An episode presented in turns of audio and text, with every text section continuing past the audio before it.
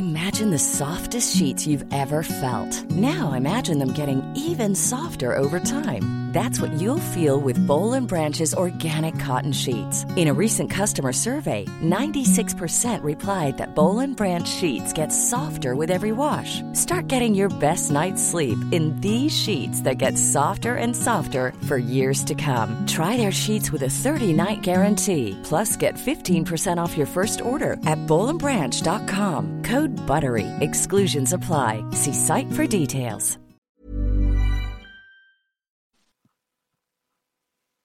Bonsoir, bienvenue dans le podcast Culture PG du lundi 27 janvier 2020. Nous avons un gros programme cette semaine encore avec le retour sur le match de hier soir sur la pelouse de Lille, victoire 2-0, on va en parler longuement. On fera ensuite un point mercato puisque ça s'est beaucoup animé depuis la semaine dernière. Cavani, Kurzawa, Deschiglio, on va en parler un petit peu. On fera un point Dortmund comme toutes les semaines jusqu'au 18 février. Nous ne sommes pas en mission Dortmund, mais on fera un point quand même. Et on finira avec les résultats des autres équipes du PSG, féminines et jeunes notamment. Nous sommes quatre pour revenir sur tout ça. Nous avons comme d'habitude Monsieur Martinelli qui est normalement en pleine forme. Salut. Voilà. Nous avons Omar. Salut tout le monde. Voilà. Et nous avons Antoine qui remplace Simon. Bonsoir Antoine. Salut Chilo, salut tout le monde. Voilà, je vois qu'il y a déjà plein de monde sur le live, donc bonsoir à tous, bonsoir la team, bonsoir l'immense institution. Oh là, on n'a pas cette prétention, on préfère faire n'importe quoi et dire qu'on est amateur. On va attaquer tout de suite.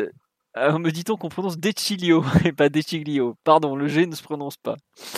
Euh, on attaque donc tout de suite sur le Lille PSG d'hier soir. Victoire 2-0 des Parisiens grâce à un doublé de Neymar, but à la 26e et 50e par, de mémoire ou par là en tout cas.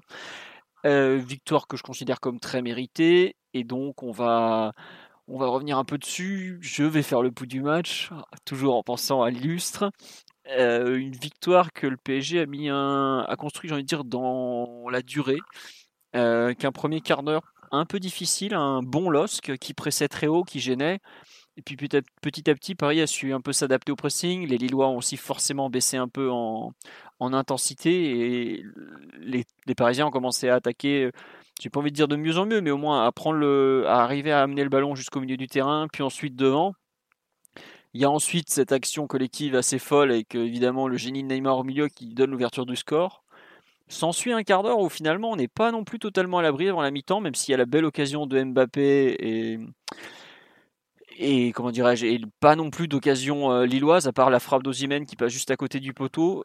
Et la seconde mi-temps, finalement, un peu pareil. Lille redémarre fort, mais Paris euh, arrive à mettre euh, ce but qui fait la différence, même s'il est un peu litigieux et, et que c'est pas très très clair et qu'effectivement Lille peut se plaindre, même si bon, au final, quand tu fais deux frappes cadrées dans le match, t'as pas non plus trop de raison de durer à la mort. Euh, et puis finalement, euh, le, dans la foulée d'un Neymar qui était vraiment très très très très très fort en seconde période, Paris va s'imposer 2-0 et aurait même pu marquer plus de buts si comment dire si l'ami Mbappé avait été un peu plus affûté devant devant les cages adverses, mais dans l'ensemble une partie euh, bien voire très maîtrisée malgré encore deux joueurs sortis sur blessure, même si c'est pas très grave. Et donc, euh, une victoire très logique dans la foulée d'un Neymar qui, on, reparlera après des performances individuelles, a été euh, stratosphérique hier soir euh, une nouvelle fois. Mathieu, pour compléter un peu ce très général sur le match, et avant que ton micro plante, comme me dit-on. non, non, ça, marche bien là. Là, il est bien, là, ne vous inquiétez pas, il est au top. ton avis un peu sur la rencontre en général avant qu'on se glisse dans, dans les détails? Bah, clairement, la bascule, euh, c'est, elle se fait au quart d'heure de jeu parce que le début de match est à l'avantage de Lille, euh, qui joue dans notre camp, qui nous empêche un peu de, ressortir et d'aller les menacer. Mais au final, ils en font pas grand chose, ils n'ont pas énormément d'occasions durant cette période. Je pense seulement à la, frappe de loin de d'Arojo, détournée par Navas, mais bon, ça peut pas dire que ce non plus une frappe euh, vraiment, enfin une occasion vraiment nette et, surtout consécutive à, un pressing, une récupération très très haute. Donc euh, au final, Paris s'en est plutôt bien sorti dans cette période sans qu'on soit très sûr euh, si c'est lié à sa, bonne, bonne tenue défensive ou si c'est aussi lié au manque de talent euh, offensif des nordistes. Après ça, Paris va commencer à, à, tenir un peu plus le ballon et, et à s'approcher des buts adverses. Comme tu, c'est un match globalement assez pauvre en occasion, hein, même côté Paris. Oui. Et euh, donc, au final, je crois que ça termine à 12 tirs à 9 hein, pour, euh, pour le PSG. Donc, quelque chose, enfin, un match assez, assez pauvre en occasion. Pour autant, ça arrange assez bien le PSG parce que enfin, l'adversaire a besoin de plus de 9 frappes pour, pour, faire, pour marquer et pour, et pour créer des situations en général face au PSG, alors que Paris, 12 frappes, ça suffit et ça peut suffire avec les attaquants qu'on a. En général, 12 frappes, t'es autour de 2-3 buts, quoi, facile, hein, avec le PSG. Quoi voilà, bon là ça n'a pas été forcément le, cas hier, euh, qu'on marque ce penalty et pas et que soit Mbappé, Icardi, Di Maria n'ont pas forcément été en, grande réussite. C'est surtout Neymar qui a, qui a porté le jeu, le jeu du PSG. Donc pas forcément un match brillant du PSG, mais un match où tu as été en contrôle à peu près du début euh, jusqu'à la fin. Tu jamais vraiment souffert et tu jamais vraiment eu l'impression que, que, le LOSC était menaçant et que, que le, le match était en danger pourra parler aussi des raisons et peut-être des ajustements aussi qui ont été faits par Tourelle depuis, euh, depuis le match retour face à Monaco. Un schéma un peu plus prudent, euh, notamment sur l'utilisation des latéraux, euh, en parlant également de Diallo qui, a un rôle vraiment important de vraiment rester toujours derrière la ligne du ballon et de ne pas se faire prendre en compte. Donc est-ce que ça a pu jouer aussi dans la bonne tenue défensive du PSG qui avait été inquiétant dans ce domaine-là face à une équipe similaire qui était Monaco il y a, il y a trois semaines euh, au match aller? Donc voilà, un ensemble de facteurs et globalement un match assez maîtrisé. Euh, à la fin, globalement, si Paris ne concède pas d'occasion, tu sais que tu auras, les, auras les, les, opportunités le talent individuel devant pour, pour faire basculer le match. Donc euh, c'est un peu ce qui s'est passé hier. Très bien, effectivement, c'est un bon résumé. Tu... Ben, je crois que d'ailleurs, c'est ce que, c'est ce que disait Tourelle à la fin du match. On a bien géré, mais on a perdu quelques ballons faciles. bon, voilà. Euh, Omar ou Antoine, pour compléter un peu cette analyse générale, avant qu'on passe un peu effectivement sur euh, quelques points de détail qu'on a, pu, qu'on a pu noter hier euh, sur le, jeu collectif en général je partage, euh, je partage le, découpage que vous en avez fait. effectivement, un début de match qui était, qui était un petit peu compliqué de par, de par l'activité qu'a eu Lille, Lille sur les côtés. c'est un match assez inégal dans l'ensemble parce que je trouvais qu'on a fait un très bon match défensif et un match offensif qui, pour le coup, était, euh, bien, moins, bien moins inspiré. Mais on n'a pas, on n'a pas subi énormément de situations. Euh, néanmoins, euh, il y, a, les ajustements dont, dont parlait Mathieu qui, pour moi, sont, étaient fondamentaux et qui, pour le coup, ont eu des résultats assez immédiats sur, la tenue de l'équipe, sur, la ligne de récupération également. Je trouve que c'est quand même une partie qui, fait sens parce que Lille avait beaucoup, beaucoup d'arguments pour faire mal au PSG. Euh, on parlait de la, densité sur les côtés, on parlait de milieux qui, étaient capables de s'incorporer aux, attaques et, et, de gérer également deux éléments offensifs dans la surface. C'est pas une configuration de match qu'on retrouve beaucoup et on, on sait qu'on a souffert à de nombreuses reprises face à, face à ce type d'adversaire. Et, là, globalement, il y, a eu, il y a eu plus de maîtrise et un peu plus de, de, patience aussi dans, dans, le, dans le jeu du PSG. Donc, euh, c'est à noter et espérons qu'on qu'on en tire des enseignements un peu plus, un peu plus notables et, et que du coup, peut-être les, les choix soient moins figés. Très bien. Euh, Antoine, qu'on n'a pas encore entendu, est-ce que tu veux rajouter quelque chose euh, sur le match ou pas? Bah, je vous rejoins totalement sur ce que sur ce que vous avez dit. On m'a parlé de maîtrise, c'est assez c'est assez similaire à, ce que vous avez dit également, mais mais là où on peut parler de la, performance collective, euh, t'as pas un festival offensif parce que c'est un peu frustrant, notamment en deuxième période face au but. Tu parlais d'Mbappé, Philo. Euh, mais là où c'est intéressant, c'est que défensivement, comme tu disais aussi, il n'y a pas beaucoup d'occasions. Tu es arrivé à garder la balle assez bas en début de match sans pour autant euh, faire n'importe quoi, paniquer. Euh, même si, si tu as des joueurs qui ont été un peu en dessous, je pense notamment à Gay qui offrait pas ou peu de solutions en tout début de match, donc pas facile de ressortir le ballon. Mais à la fois, tu perds, tu perds pas non plus beaucoup de ça t'offre pas beaucoup de situations à ton adversaire et ça te permet ensuite de monter en puissance euh, si elle est, pour le mieux, même s'il y a des choses à redire et tu gagnes à la fois en certitude individuelle, collective. Et ce qui est intéressant, c'est comme disait Mathieu également, ce positionnement des latéraux et tu peaufines petit à petit euh, en espérant que ça continue comme ça. Alors, je vais faire un petit tour sur le live puisqu'il y a pas mal de, de réactions. On nous dit bonsoir, mais bonsoir à tous. Euh, on nous dit, contrairement à mes craintes, le milieu et la défense étaient rassurants, là où l'attaque a eu plus de mal si on met de côté l'extraterrestre brésilien. Il y a euh, plusieurs euh, remarques sur ce type-là, savoir, on me dit aussi, hormis Neymar, j'ai pas trouvé l'équipe bonne, cela sera beaucoup plus difficile contre Dortmund. Il faudra sacrément aussi notre niveau de jeu. Je pense qu'il y a un, pour moi, il y a un vrai découpage à faire entre les joueurs offensifs et les joueurs défensifs. À savoir, effectivement, offensivement, il y en a un qui a vraiment réussi son match, que Neymar, qui à lui seul t'apporte deux buts ou, et pas mal d'occasions. Bon, enfin après, il y a un penalty dans le tas, donc c'est à relativiser. Mais par contre, bah, forcément, quand tu as trois joueurs pas trop dedans autour de lui, c'est forcément plus compliqué de, créer des occasions déjà, même si le PSG en a eu quand même pas mal. Euh, Mbappé, dans un bon soir, il peut mettre un quadruplé, par exemple, hier. Entre euh, l'occasion en première mi-temps, euh, la frappe tout à la fin déjà, enfin les deux occasions en première mi-temps, parce qu'il en a quand même deux, même si bon, la frappe contrée par euh, Gabriel, je sais plus qui revient, c'est pas techniquement, je sais même pas si c'est compté comme une occasion. Mais bref, il y avait de quoi faire. Mais c'est vrai qu'avec euh, trois joueurs dans une forme moyenne devant, c'est tout de suite plus dur en termes d'animation offensive. Surtout que bah, tu as au milieu deux joueurs qui t'apportent pas grand chose à ce niveau-là. Bon, alors Verratti va t'apporter le ballon jusque dans les 30 mètres sans aucun problème, mais Gay n'est pas un joueur qui va avoir un impact offensif énorme. Et sur les côtés, euh, Meunier a réussi un centre, tandis que Diallo n'a jamais eu euh, le rôle, euh, de rôle offensif. Donc à partir de là, tu es forcément très dépendant des individualités. Et comme elles sont pas dans un grand soir, forcément, c'est vrai que c'est pas extraordinaire en termes d'occasion, même de jeu. Je trouve que ça a été pas.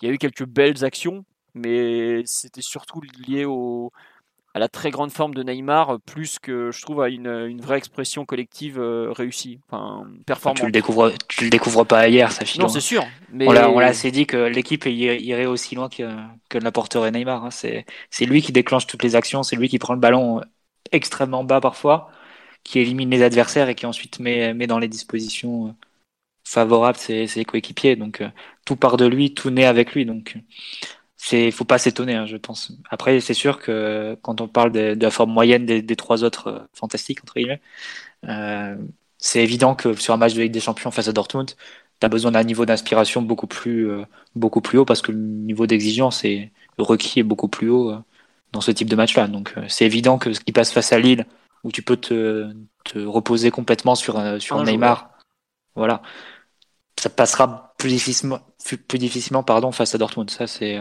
c'est évident, mais bon, il y a encore deux trois semaines. C'est encore peut-être un peu tôt pour pour tirer des conclusions et, dire que les trois autres traversent un creux. Enfin, c'est faudra peut-être le confirmer ou l'infirmer face à Lyon, qui sera le dernier test avant Dortmund. Oui, oui, mais bon, sur le match d'hier, c'est pas pas glorieux en termes d'animation offensive. Euh, en termes d'occasion, euh, enfin, je pense qu'après ça, que Lille n'est pas forcément évident à jouer euh, chez chez lui, mais bon, en Ligue des Champions, je pense qu'ils ont plus souffert, par exemple, que ce qu'ils ont pu souffrir et concéder hier tout simplement. Bon, après, c'est pas. C'est pas dramatique. Comment expliquer qu'il y a autant de différence entre Neymar et les trois autres? Oh, Ça dépend aussi des matchs, ça dépend de, plein de choses. Faut pas oublier qu'il a commencé sa saison un peu en décalé euh, par rapport aux autres joueurs avec sa, blessure, enfin son été déjà tout très particulier. Euh, sa blessure, euh, il y, a, pas mal de choses. Le dispositif tactique qui est vraiment parfait pour lui. Bon, il y a plein de choses. Il faudrait peut-être plutôt expliquer pourquoi les autres sont un peu moins bons en ce moment. Et là, il y a peut-être un peu de. Il y a un peu de quoi dire. On nous dit, on peut aussi voir le verre moitié plein en se disant que quand les trois autres seront mieux, ça sera intéressant. Bah, quand les trois autres seront euh, mieux, euh, c'est plus qu'intéressant. C'est létal pour la plupart des équipes. Et après, justement, il faut que tout tombe bien. Mais bon, ce n'est qu'un match de Ligue 1 du dimanche soir dans une semaine où il y avait aussi eu un match très dur le mercredi à Reims sur une pelouse. Je ne sais même pas si on peut appeler ça une pelouse vu l'état du truc.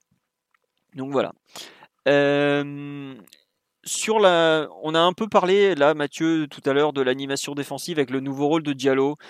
Euh, pour ceux qui ne l'ont pas vu, en fait, Diallo ou les autres latéraux parisiens actuellement se retrouvent à être bien plus défensifs euh, que ce que l'arrière gauche était auparavant. C'est depuis la mi-temps contre Monaco que Thomas Tuchel a corrigé ça, à savoir l'arrière gauche est censé arrêter de monter en permanence puisque s'il y a l'arrière droit qui monte aussi, et il a été euh, conclu, enfin il a été au moins dessiné que c'était l'arrière gauche qui allait en fait euh, tenir un rôle d'arrière latéral à l'ancienne avec très peu de montée et un gros équilibre à apporter. Donc en gros, quand le PSG attaque, euh, il joue pratiquement à 3 derrière parce que l'arrière gauche monte très peu, notamment car Neymar dézone beaucoup, que Mbappé joue de ce côté-là du terrain pour éviter de laisser 70 mètres dans le dos de l'aile parisienne. Euh, est-ce que vous, qu'est-ce que vous en pensez un peu de cette adaptation en général qu'on a vu Kurzawa tenu le rôle à Monaco et euh, c'était contre, contre l'Orient c'était particulier parce qu'il fallait marquer. Mais qu'est-ce que vous en pensez un peu de cette adaptation défensive? Est-ce que vous la trouvez nécessaire et très concluante? Ou pas d'ailleurs? Oui, Antoine? Bah. Pour moi, elle est nécessaire. Euh, si tu veux éviter de faire comme euh, l'Allemagne à la Coupe du Monde 2018, euh, par exemple, avec, avec uniquement deux ou trois joueurs juste derrière le ballon et, hyper exposés à la perte, tu n'as pas vraiment le choix. Après, tu disais côté gauche, ça va dépendre aussi, je pense, de la disponibilité de Kerrer et, de, ce quoi Tourelle veut faire de Bernat. Euh, mais forcément, elle est nécessaire parce que déjà, tu peux pas jouer, tu peux être en infériorité numérique à chaque fois que tu perds le ballon. On l'a vu très bien vu d'ailleurs contre Monaco, où aussi l'équipe adverse, euh, déjà, elle, cible une zone du terrain pour contre-attaquer, qu'elle met du nombre, euh, elle arrive facilement à combiner et, tout le monde est à peu près perdu. Ça s'est vu sur le but notamment de, de Ben où, il, fait une fin de corps devant Bernat. Euh, donc ouais, nécessaire. Après, il faut voir euh, à quel niveau elle fonctionne euh, exactement, qui sera sur le terrain, à quelle, quelle est l'efficacité de ton contre-pressing devant et aussi ta ligne du milieu, si elle est cassée, qu'est-ce que tu fais exactement? Est-ce que tu vas plus jouer en, reculant? Ça dépendra des espaces que tu laisses. Pour moi, elle est évidemment nécessaire parce que du moment où tu as moins de joueurs que l'attaque, bah, tu es forcément en danger. Et si euh, tu es pris de vitesse, il n'y a, rien qui va. On l'a vu contre Monaco et pour moi, c'est un peu plus nécessaire. Et contre Lille, ça a très bien fonctionné. Après, à voir si Tourelle va, va continuer dans, dans ce sens-là, mais je pense que je pense qu'il n'a pas vraiment le choix et il le sait très bien. Et donc toi, en fait, Antoine, si je comprends bien, tu mets ce, ce choix de sacrifier entre guillemets le, le côté offensif de l'arrière gauche uniquement par rapport au fait qu'il n'a pas le matériel à disposition euh, au hasard à droite. Quoi. Tu le mets pas, tu le lis pas par rapport au nom, enfin à l'activité du joueur devant lui, par exemple. Si, mais après ça dépendra. Euh, oui, parce que je suis d'accord avec toi dans le sens où Neymar va beaucoup plus dézonner, va être beaucoup plus axial et pas du tout discipliné. D'ailleurs, c'est pas ce qu'on lui demande, c'est là où il est le plus créatif. Mais, euh, mais par exemple, si tu as Kerrer qui va rester plus bas et Bernat plus haut, euh, j'imagine que la mission de Kimpembe, ça va aussi être un peu de de compenser un peu plus sur le côté. Après, je sais pas comment vous, le voyez, mais euh, mais en fait, du moment où ton arrière gauche titulaire euh, c'est Bernat, enfin c'est plus ou moins Bernat et ton arrière droit titulaire c'est Meunier. Si Diallo et Kerrer sont en forme, je le vois mal sacrifier Bernat plutôt que Meunier. Et donc je me dis que c'est pas forcément dépendant de, de Neymar, même si même si oui, c'est vrai que ton côté gauche est beaucoup plus exposé et que c'est là où tu perds aussi les ballons euh, assez bas, parce que Neymar, ça lui arrive 3-4 fois par match, ça lui est arrivé hier d'ailleurs. Euh, enfin, 3-4 fois, je suis gentil, ça arrive plus souvent s'il n'est pas dans un bon soir. Donc, euh, donc je sais pas exactement si c'est lié à Neymar, mais en tout cas, tu as, besoin de, as forcément besoin d'assurer plus d'équilibre. Sachant que ton milieu est forcément en infériorité puisque tu en as que deux.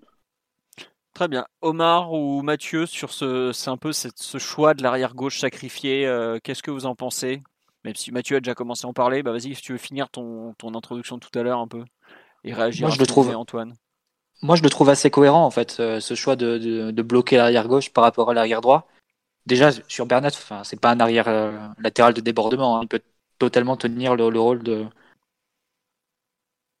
le rôle de, de, joueur en couverture et derrière le ballon. Enfin, il a déjà fait même. Ouais, ouais, juste pour rappeler, l'an dernier, il a joué quelques matchs stopper gauche notamment. C'est contre Nîmes, je crois, qui joue au parc à ce poste-là où il est excellent.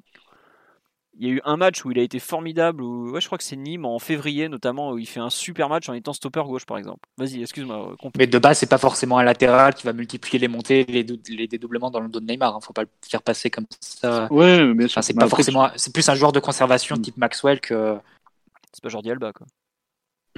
Non, non, mais après, si tu si as besoin de. Enfin, si Tourol veut le faire monter, tu auras plus de facilité à faire des triangles, des trucs comme ça qu'avec Diallo.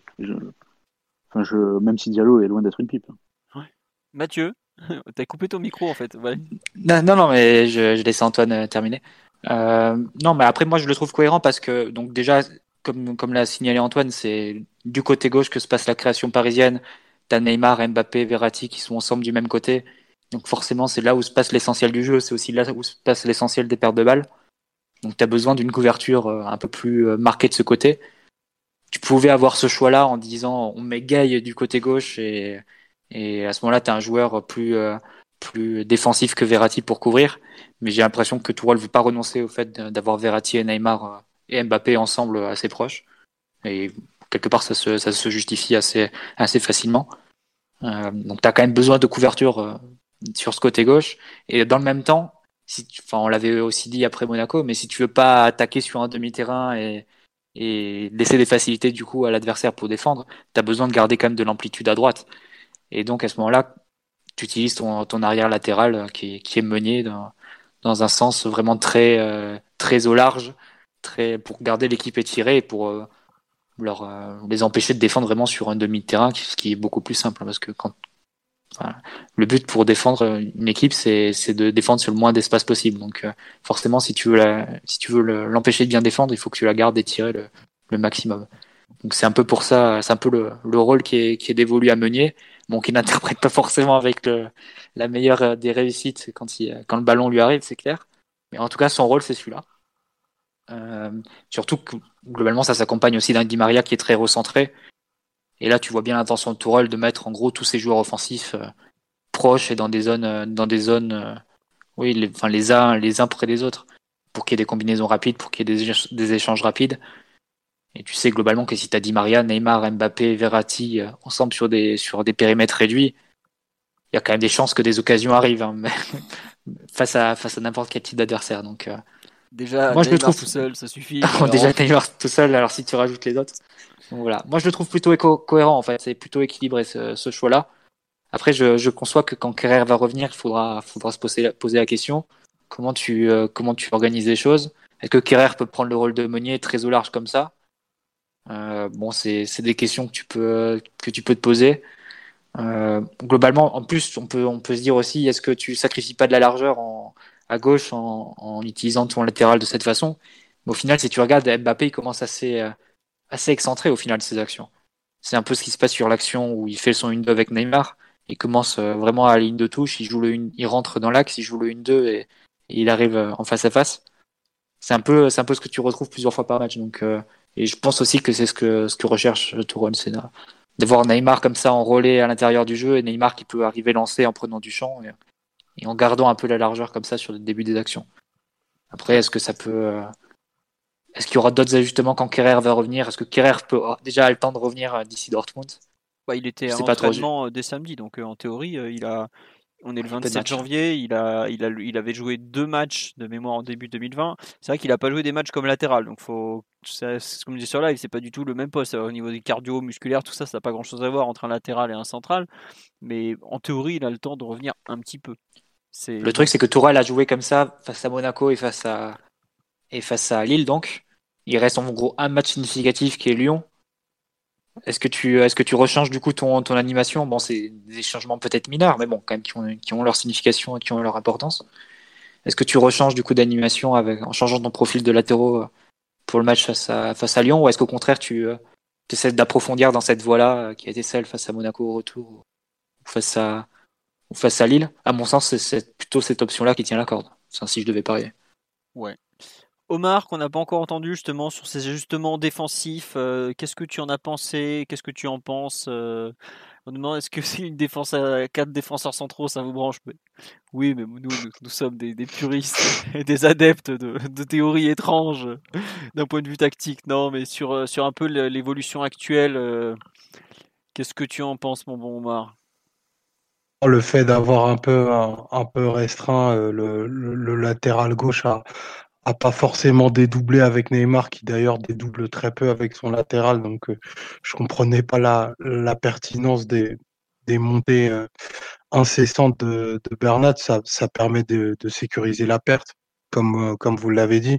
ça permet aussi une meilleure gestion de la, de la profondeur et de, et de cet espace entre, entre le central et le latéral gauche sur lequel on était pilonné et qui, pour le coup, est, est un peu plus sécurisé ça, ça force Kipembe. Enfin, ça, Kipembe fait moins de courses de correction du coup, donc il a, il a plus la capacité à être bah, concentré déjà d'une part et euh, jouer, euh, jouer ses duels, euh, d'autant qu'il en avait beaucoup puisqu'il y avait deux joueurs lillois dans la surface hier.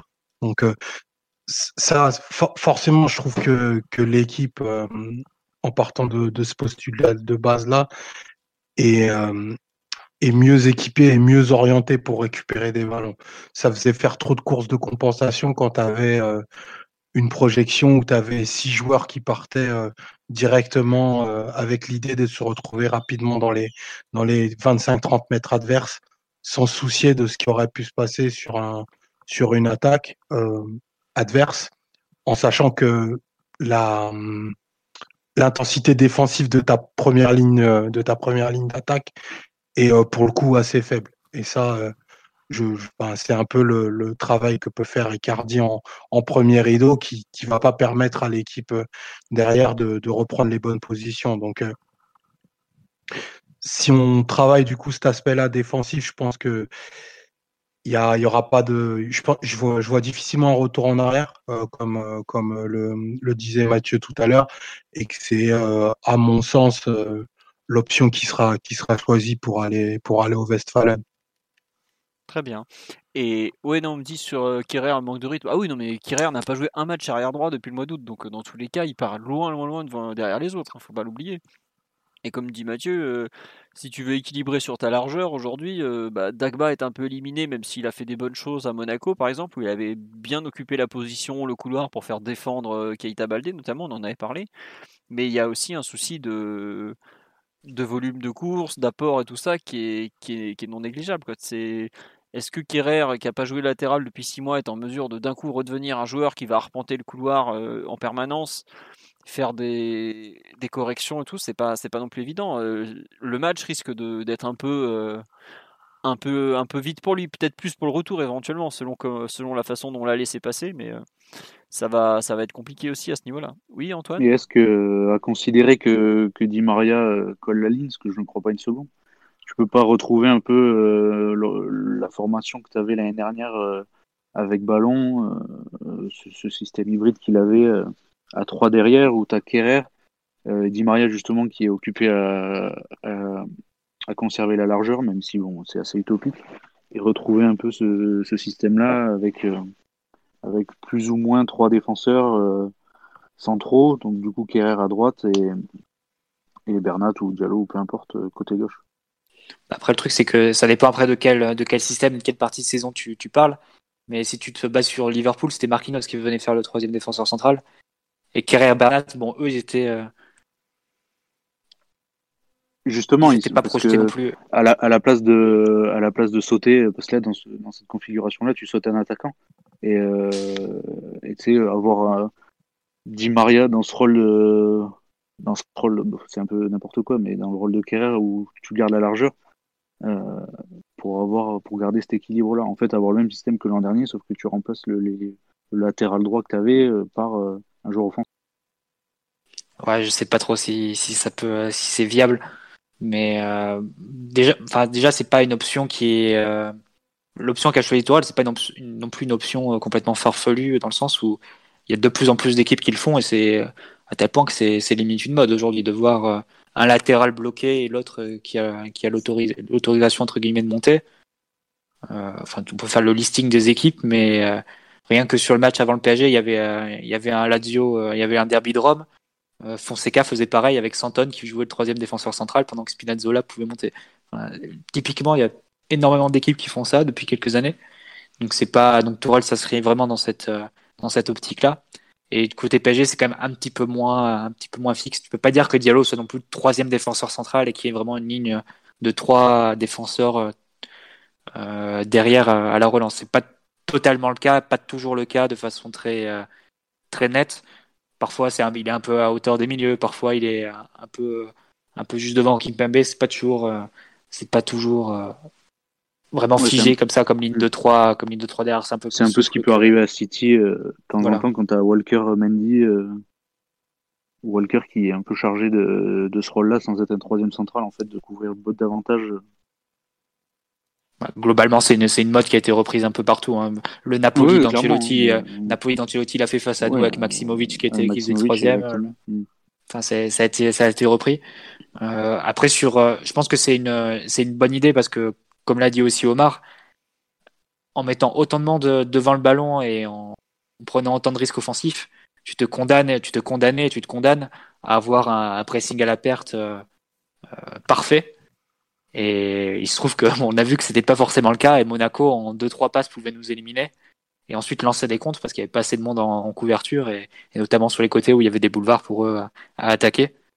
Donc là, tu te protèges un peu. Tu te dis, ok, on va essayer forcément de presser à la perte, mais si jamais tu te fais passer, tu as plus de monde derrière le ballon pour pouvoir attraper d'éventuelles contre-attaques et notamment sur ce côté gauche qui était qui était tellement ciblé et, sur lequel tu avais de, réelles difficultés. Donc euh, c'est euh, pour moi, c'est un ajustement qui est salutaire. Je pense pas que, ça, que grâce à ça, tu deviendras une équipe totalement hermétique et que tu transformeras en l'Atlético 2014.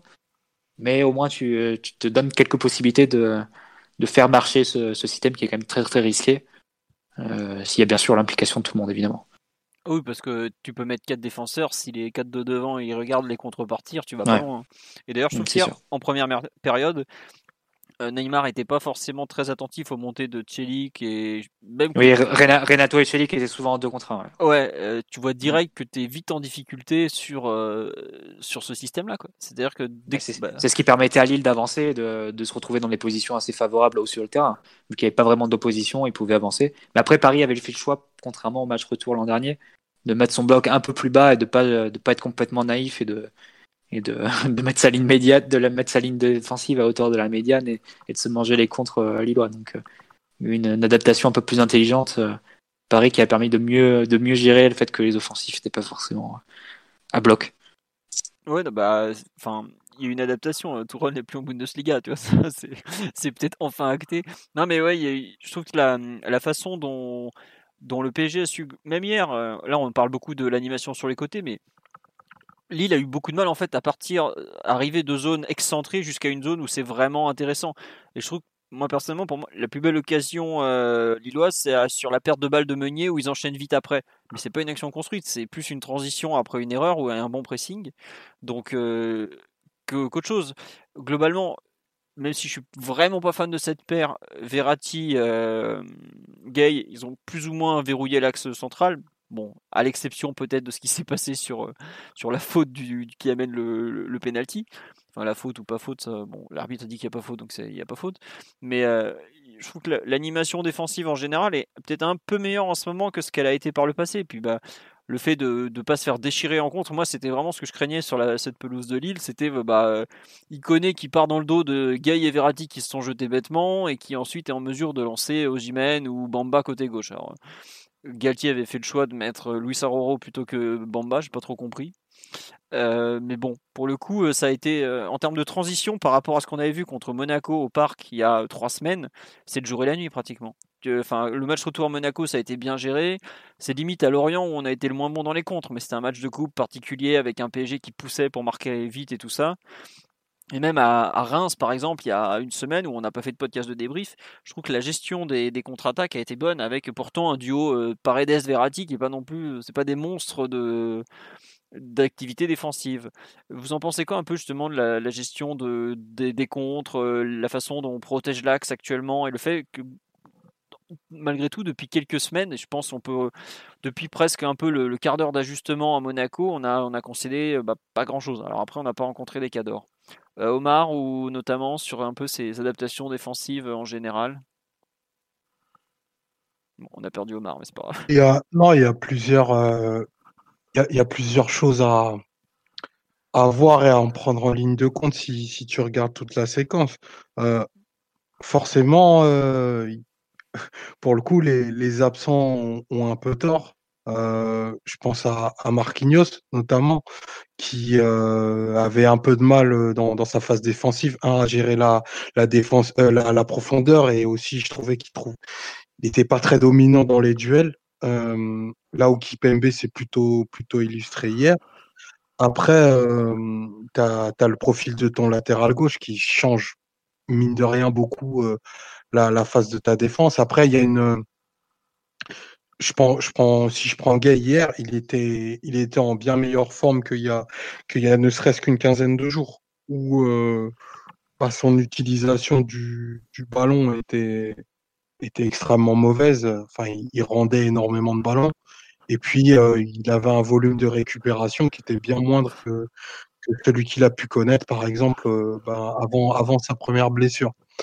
Donc, si tu, si tu mets tout ça, tout ça bout à bout, forcément, ça te met, ça te fait une équipe qui est un peu plus compacte, un bloc qui est, euh, qui est pas forcément plus court, mais où il y a une meilleure disposition des, des joueurs, notamment à, la perte. Et, et tu parlais de, de, se faire transpercer en, en contre. Ben, quand tu as des joueurs euh, un petit peu plus prudents, un petit peu plus prudent pardon sur des positions fixées ben tu peux te prémunir de, de ce genre de choses et euh, on en revient, on en revient souvent à, Dortmund, mais euh, la perspective de faire un, match ouvert avec des, latéraux qui montent sans cesse euh, de notre côté, c'était clairement l'assurance de, faire un match euh, à 5-6 buts. Quoi. Et en, Ligue des Champions, enfin, vaut mieux éviter.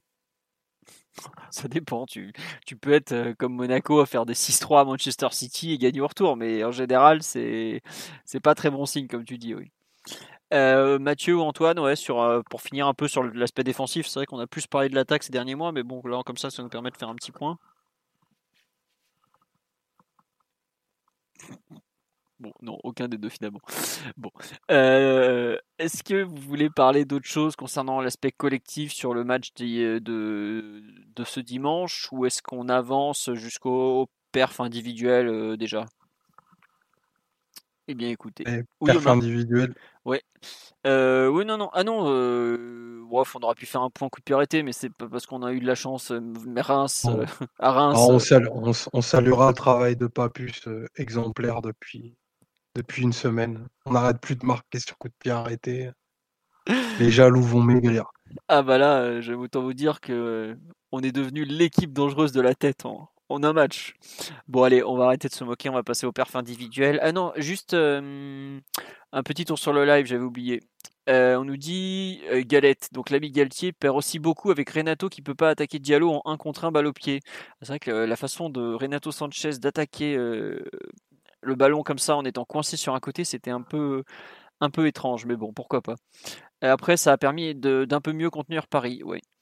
Euh, Paris, contient, Paris contient mieux et se jette moins. Euh, oui, bah, hier on a encore vu des fois des Verratti puis, puis Gay qui se jettent en taclant. Euh, il, je crois, il me semble qu'il y a une action en seconde période comme ça où on a l'un puis l'autre qui, qui, comment dire, qui font un peu n'importe quoi.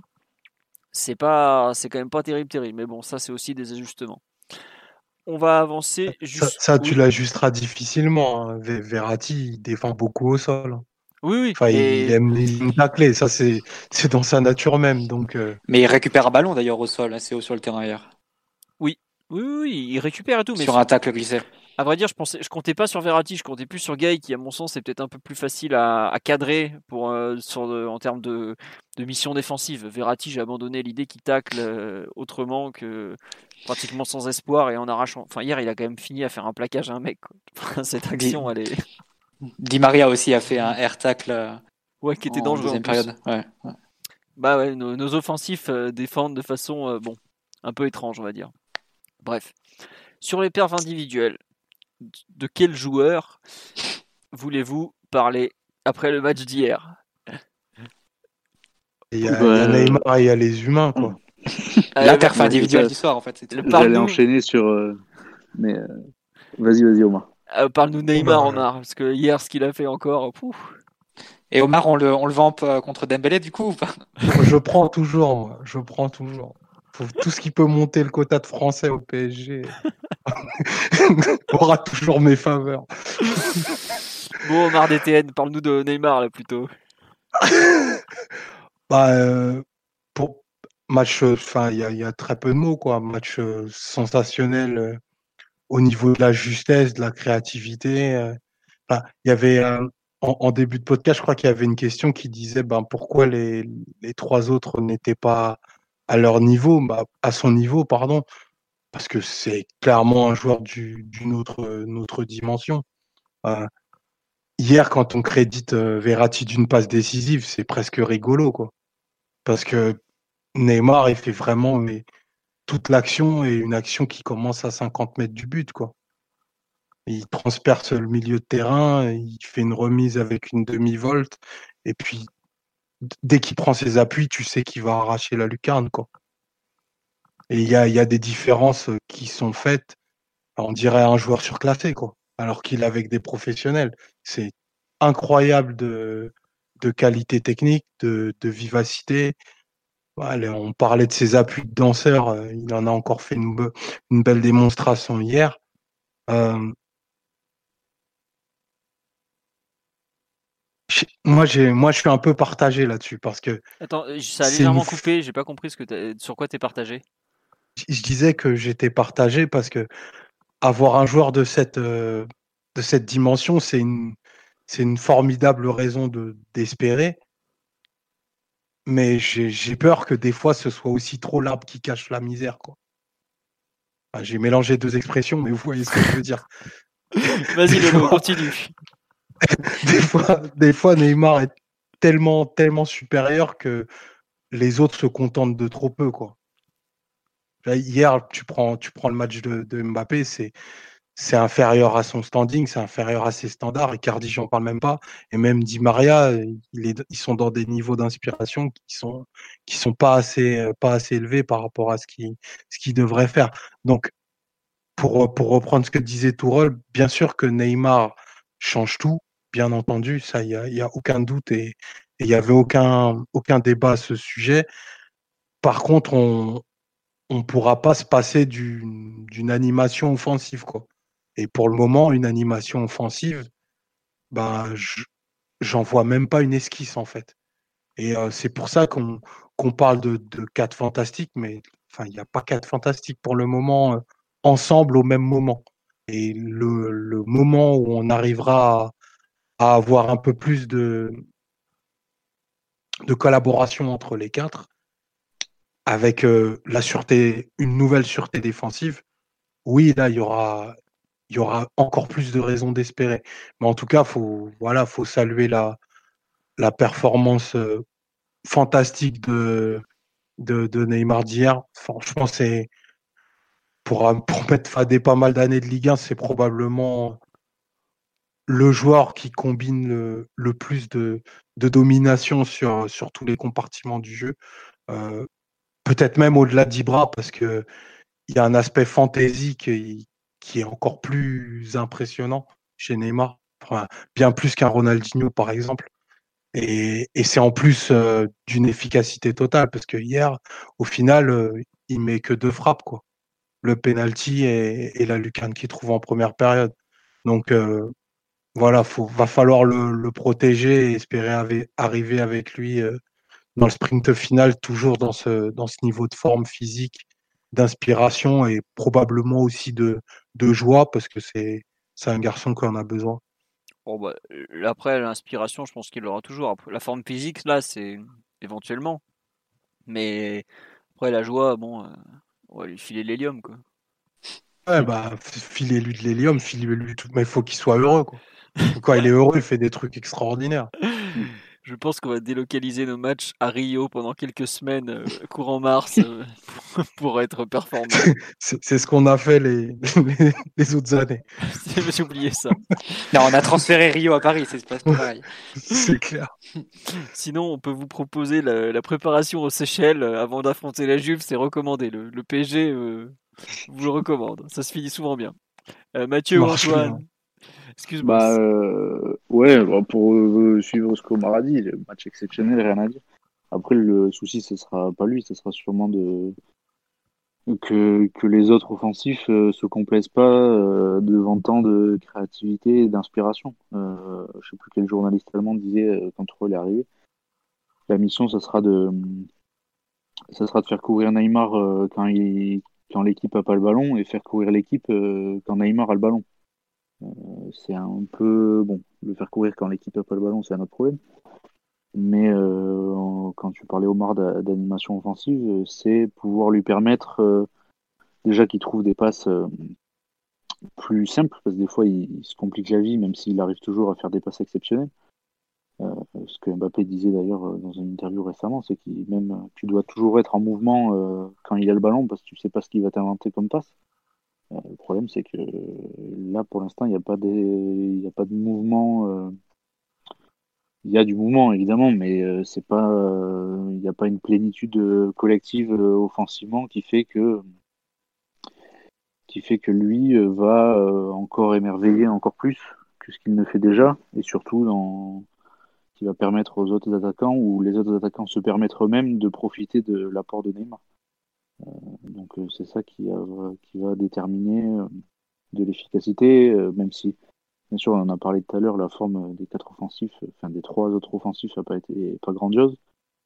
indépendamment de ça, même s'ils sont en forme, au-delà de leur talent euh, naturel et de leur créativité naturelle euh, ou de leur vitesse, euh, il faut il faut qu'il y ait qu'il y ait des circuits, qu'il y ait des mouvements, qu'il y ait, l'envie aussi de ne pas s'arrêter et de le regarder jouer. c'est ça pour moi qui offensivement va changer la donne et va pouvoir te permettre d'aller encore plus haut que la créativité naturelle de, tes joueurs pour moi, tu es un peu fatalement condamné dans le sens où globalement, tu as donné les clés de l'équipe à Neymar. C'est lui qui vient chercher les ballons, c'est lui qui, qui redescend parfois vraiment très bas pour, pour orienter le jeu et pour faire euh, pour simplement mener le jeu, hein, littéralement. Euh, donc du coup, tu t'es un peu abandonné à lui, entre guillemets. Quelque part, c'est un peu en contradiction avec l'idée d'avoir une, une harmonie collective offensive. Tout ça, je pense que tu, tu, peux, tu peux faire une croix dessus. Bon, évidemment, tu, ça veut, dans les bons jours, tu vas, tu vas avoir des très beaux enchaînements et les trois qui arrivent à se les trois ou les quatre qui arrivent à très bien se comprendre et à, combiner et à arriver devant le but rapidement. Mais globalement, je pense que tu auras rarement euh, la sensation d'une harmonie collective, euh, quelque chose dans le genre. Tu auras toujours plutôt la sensation d'une ascendance de, Neymar sur l'équipe, sur le jeu de l'équipe, euh, d'une prise en main totale d'un joueur qui vient, qui, dirige en fait ses autres coéquipiers et ses partenaires. Et c'est un peu ce que, dans les bons côtés, bah, ça peut donner ce type de match comme hier. Dans d'autres, quand l'équipe arrive, quand l'équipe adverse arrive à te cadrer, comme face à Montpellier, bah, ça peut donner euh, quelque chose de beaucoup plus d'exaspérant. C'est un peu ce qui s'était passé l'an dernier au retour face à Naples, où pareil, la première, euh, la première mi-temps euh, complètement sensationnelle, un joueur qui, qui volait sur le terrain et qui, qui faisait ce qu'il voulait face à un adversaire de très bon niveau, de très bon niveau. Et en deuxième période, euh, toujours dans la même recherche de solutions individuelles, mais avec beaucoup moins de réussite. Et il en est devenu, aux yeux de beaucoup, plus exaspérant. Donc c'est un peu, pour moi, c'est un peu condamné, entre guillemets, quand tu laisses autant de liberté à un joueur. Tu peux pas, c'est contradictoire avec l'idée d'avoir une harmonie collective vraiment, vraiment marquée. Après, le débat, il est, il est, enfin, les termes du débat, ils sont posés depuis le début. On a, on les a eu euh, des centaines de fois. On sait exactement ce que, le but c'est de trouver Neymar évidemment le plus haut possible, donc avec des passes euh, verticales de Verratti d'abord, ensuite que tu puisses trouver euh, Mbappé en profondeur en utilisant Neymar du coup en relais, enfin ce genre de choses. Plus tu multiplieras ce genre d'action, mieux ce sera et ce sera les meilleurs signes possibles pour l'état de ton jeu collectif. Mais tu sais que forcément que ça peut pas arriver de façon régulière quand tu te bases autant sur la créativité et l'inspiration individuelle d'un joueur singulier. Après, sur le match d'hier, je pense qu'il faut noter son retour à un très bon niveau physique. Parce que moi, autant il n'a pas réussi énormément de dribbles, enfin, il n'a pas forcément tenté beaucoup hier. 2 sur 5. Mais pour rentrer. D'après les stats qu'on a récupéré. Enfin, il, a déjà, enfin, on a déjà vu Neymar faire des matchs à 10 dribbles, 10 dribbles, réussis, pardon. Mais autant c'est sur le niveau physique qui m'a le plus impressionné hier. Il, il laissait sur place des, des, adversaires sur des accélérations en partant à arrêter. Et ça, c'est beaucoup plus, beaucoup plus difficile, beaucoup plus rare. Euh, plus surprenant aussi parce que c'est des choses qu'il faisait pas il y a quelques, quelques semaines encore. Et aussi plus difficile dans le sens où Lille est quand même une équipe physique qui a du répondant au milieu et qui peut, qui peut courir vers son but, qui peut, qui peut filtrer entre guillemets quand des adversaires euh, essayent de, de verticaliser et d'accélérer. Donc euh, moi c'est vraiment sur cet aspect qui m'a le plus marqué hier quand il prenait la balle, qu'il allait tout droit limite et qu'il en driblait, enfin qu'il en passait 1, 2, 3 en puissance et en, accélération. Ça, c'était vraiment, vraiment très impressionnant. Tu as l'impression que voilà, dès qu'il enclenche le moteur, il n'y a plus personne qui l'arrête à part en faisant une faute et en, se prenant un carton derrière. Et ça, il y a très peu de, très, très peu de joueurs qui en sont capables comme ça, en plus en jouant dans l'axe. Là où l'intensité adverse est plus, est plus forte. Après, euh, c'est marrant quand tu dis qu'il joue dans, enfin qu'il a joué dans l'axe, parce qu'effectivement, il a très, il a beaucoup joué dans l'axe. Et je sais pas ce que vous pensez un peu du, enfin, ça rejaillit, je un peu sur Mbappé qui se retrouve de, plus en plus côté gauche. Et c'est pas, je trouve que c'est pas forcément hasard s'il marque moins en ce moment. C'est, aussi une question liée à son positionnement. Mais euh, quand on est passé en 4-4-2, c'était vraiment Neymar à gauche, enfin gauche au sens large, et Mbappé euh, vraiment euh, devant lui dans l'axe. Je trouve qu'en ce moment, on, joue, enfin, c'est très schématisé, mais je trouve qu'on attaque presque en 4-2-3-1 ou, ou pas loin. Que... Oui. En 3-2-4-1 limite avec oui, oui, les ça. derrière, ouais. ouais et ça. la ligne de 4 avec Neymar, Di Maria dans l'axe et Meunier, Mbappé un peu sur les côtés. mais je me demande en quoi c'est peut-être un peu une conséquence du fait que tu bloques ton, ton arrière gauche. Du coup, tu as quand même besoin d'avoir un joueur qui, qui peut jouer un peu sur la largeur à gauche. Et Neymar, Mbappé alternent à ce niveau-là, mais effectivement, c'est plus souvent Mbappé que tu retrouves par terre de position un peu plus excentrée. Je, me demande que je pense que c'est un peu une conséquence en fait du choix avec Bernat, avec euh, Diallo et Bernat ou Kurzawa arrière gauche bloqué. C'est possible, mais moi je préfère. Euh, enfin, je trouve qu'on n'utilise pas très bien euh, Mbappé de cette façon. Et le match d'hier, effectivement, il y a un manque de réussite et tout. Bon, ça, ça arrive. Mais par exemple, il se crée moins d'occasions. Enfin, il a beaucoup d'occasions, par exemple, en fin de match, quand il passe dans l'axe tout seul, par exemple. Il n'est pas non plus il est pas euh, comment dire il est pas spécialement euh, il est dangereux en première mi-temps parce que bah il y a un moment il y a Diallo qui le lance bien côté gauche c'est lui qui provoque un avertissement côté droit son 1-2 avec Neymar où il bute sur euh, Gabriel ou Reynildo je sais plus là il est monstrueux mais il y a des moments où il, essaye un peu trop de s'appuyer sur son démarrage et sa vitesse alors que c'est pas forcément là où où il est tout le temps le mieux utilisé. Je pense que là, on a beaucoup parlé de Neymar qui fait un match stratosphérique, mais je suis pas sûr que sur le match d'hier, par exemple, les autres ont été forcément très bien utilisés euh, et, sont, cherchent peut-être encore un peu leur, leur, place euh, les uns par rapport aux autres. Alors, on a encore du temps avant Dortmund et, et même encore plus. Enfin, le match retour est dans, un mois et demi, il hein, ne faut pas l'oublier, par exemple. Mais euh, je trouve qu'il y a aujourd'hui Neymar qui a prend une place incroyable, et c'est normal parce que c'est le meilleur joueur de notre équipe, hein, il n'y a, même pas l'ombre d'un doute, et chaque match le confirme, mais je trouve qu'il y a peut-être encore une, place pour lui à, mieux trouver. Est-ce qu'il ne faut pas le remettre plus côté pour retrouver Mbappé dans l'axe, ou justement euh, on s'est rendu compte que attaquer en 3-2-4-1, comme tu dis, est peut-être la meilleure chose à faire parce que, ben, en termes de contre-pressing, tu as quand même une première ligne de 4 qui te permet de, filtrer euh, pas mal de contres plutôt que, de, que l'attaque en 3-2, euh, 3-2 en gros, qu'on avait contre, contre Monaco en première mi-temps notamment. On attaque avec, ouais, on a. bah, enfin, Meunier avait même pas le temps de monter tellement ça, on attaquait vite, mais Bref, toujours est-il que je trouve qu'on a un peu revu notre animation offensive et que Mbappé n'est pas forcément très bien utilisé. Est-ce qu'on va rechanger, ça va repasser Neymar côté, remettre Mbappé plus dans l'axe?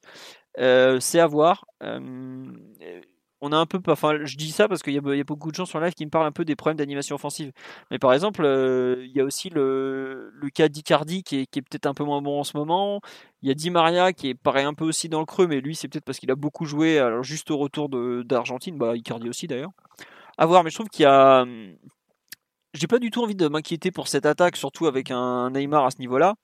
Mais euh, il faudra voir un peu comment on va être en mesure de, de faire les petits ajustements qui sont capables de faire de grosses différences et qui permettent en fait à plus de joueurs de, de donner 100%. Je trouve que notre attaque, et je reviens un peu sur l'analyse collective donc, est pas forcément aujourd'hui, euh, ne met pas forcément aujourd'hui euh, tout le monde dans les meilleures dispositions. Autant le 4K2, je trouvais, permettait au départ à Mbappé d'être vraiment parfaitement positionné dans un rôle comme ça d'attaquant de, soutien où il a de la liberté mais, mais, mais il est dans l'axe. Autant là je trouve qu'il est peut-être maintenant désormais peut-être un peu trop loin du but sur certaines phases.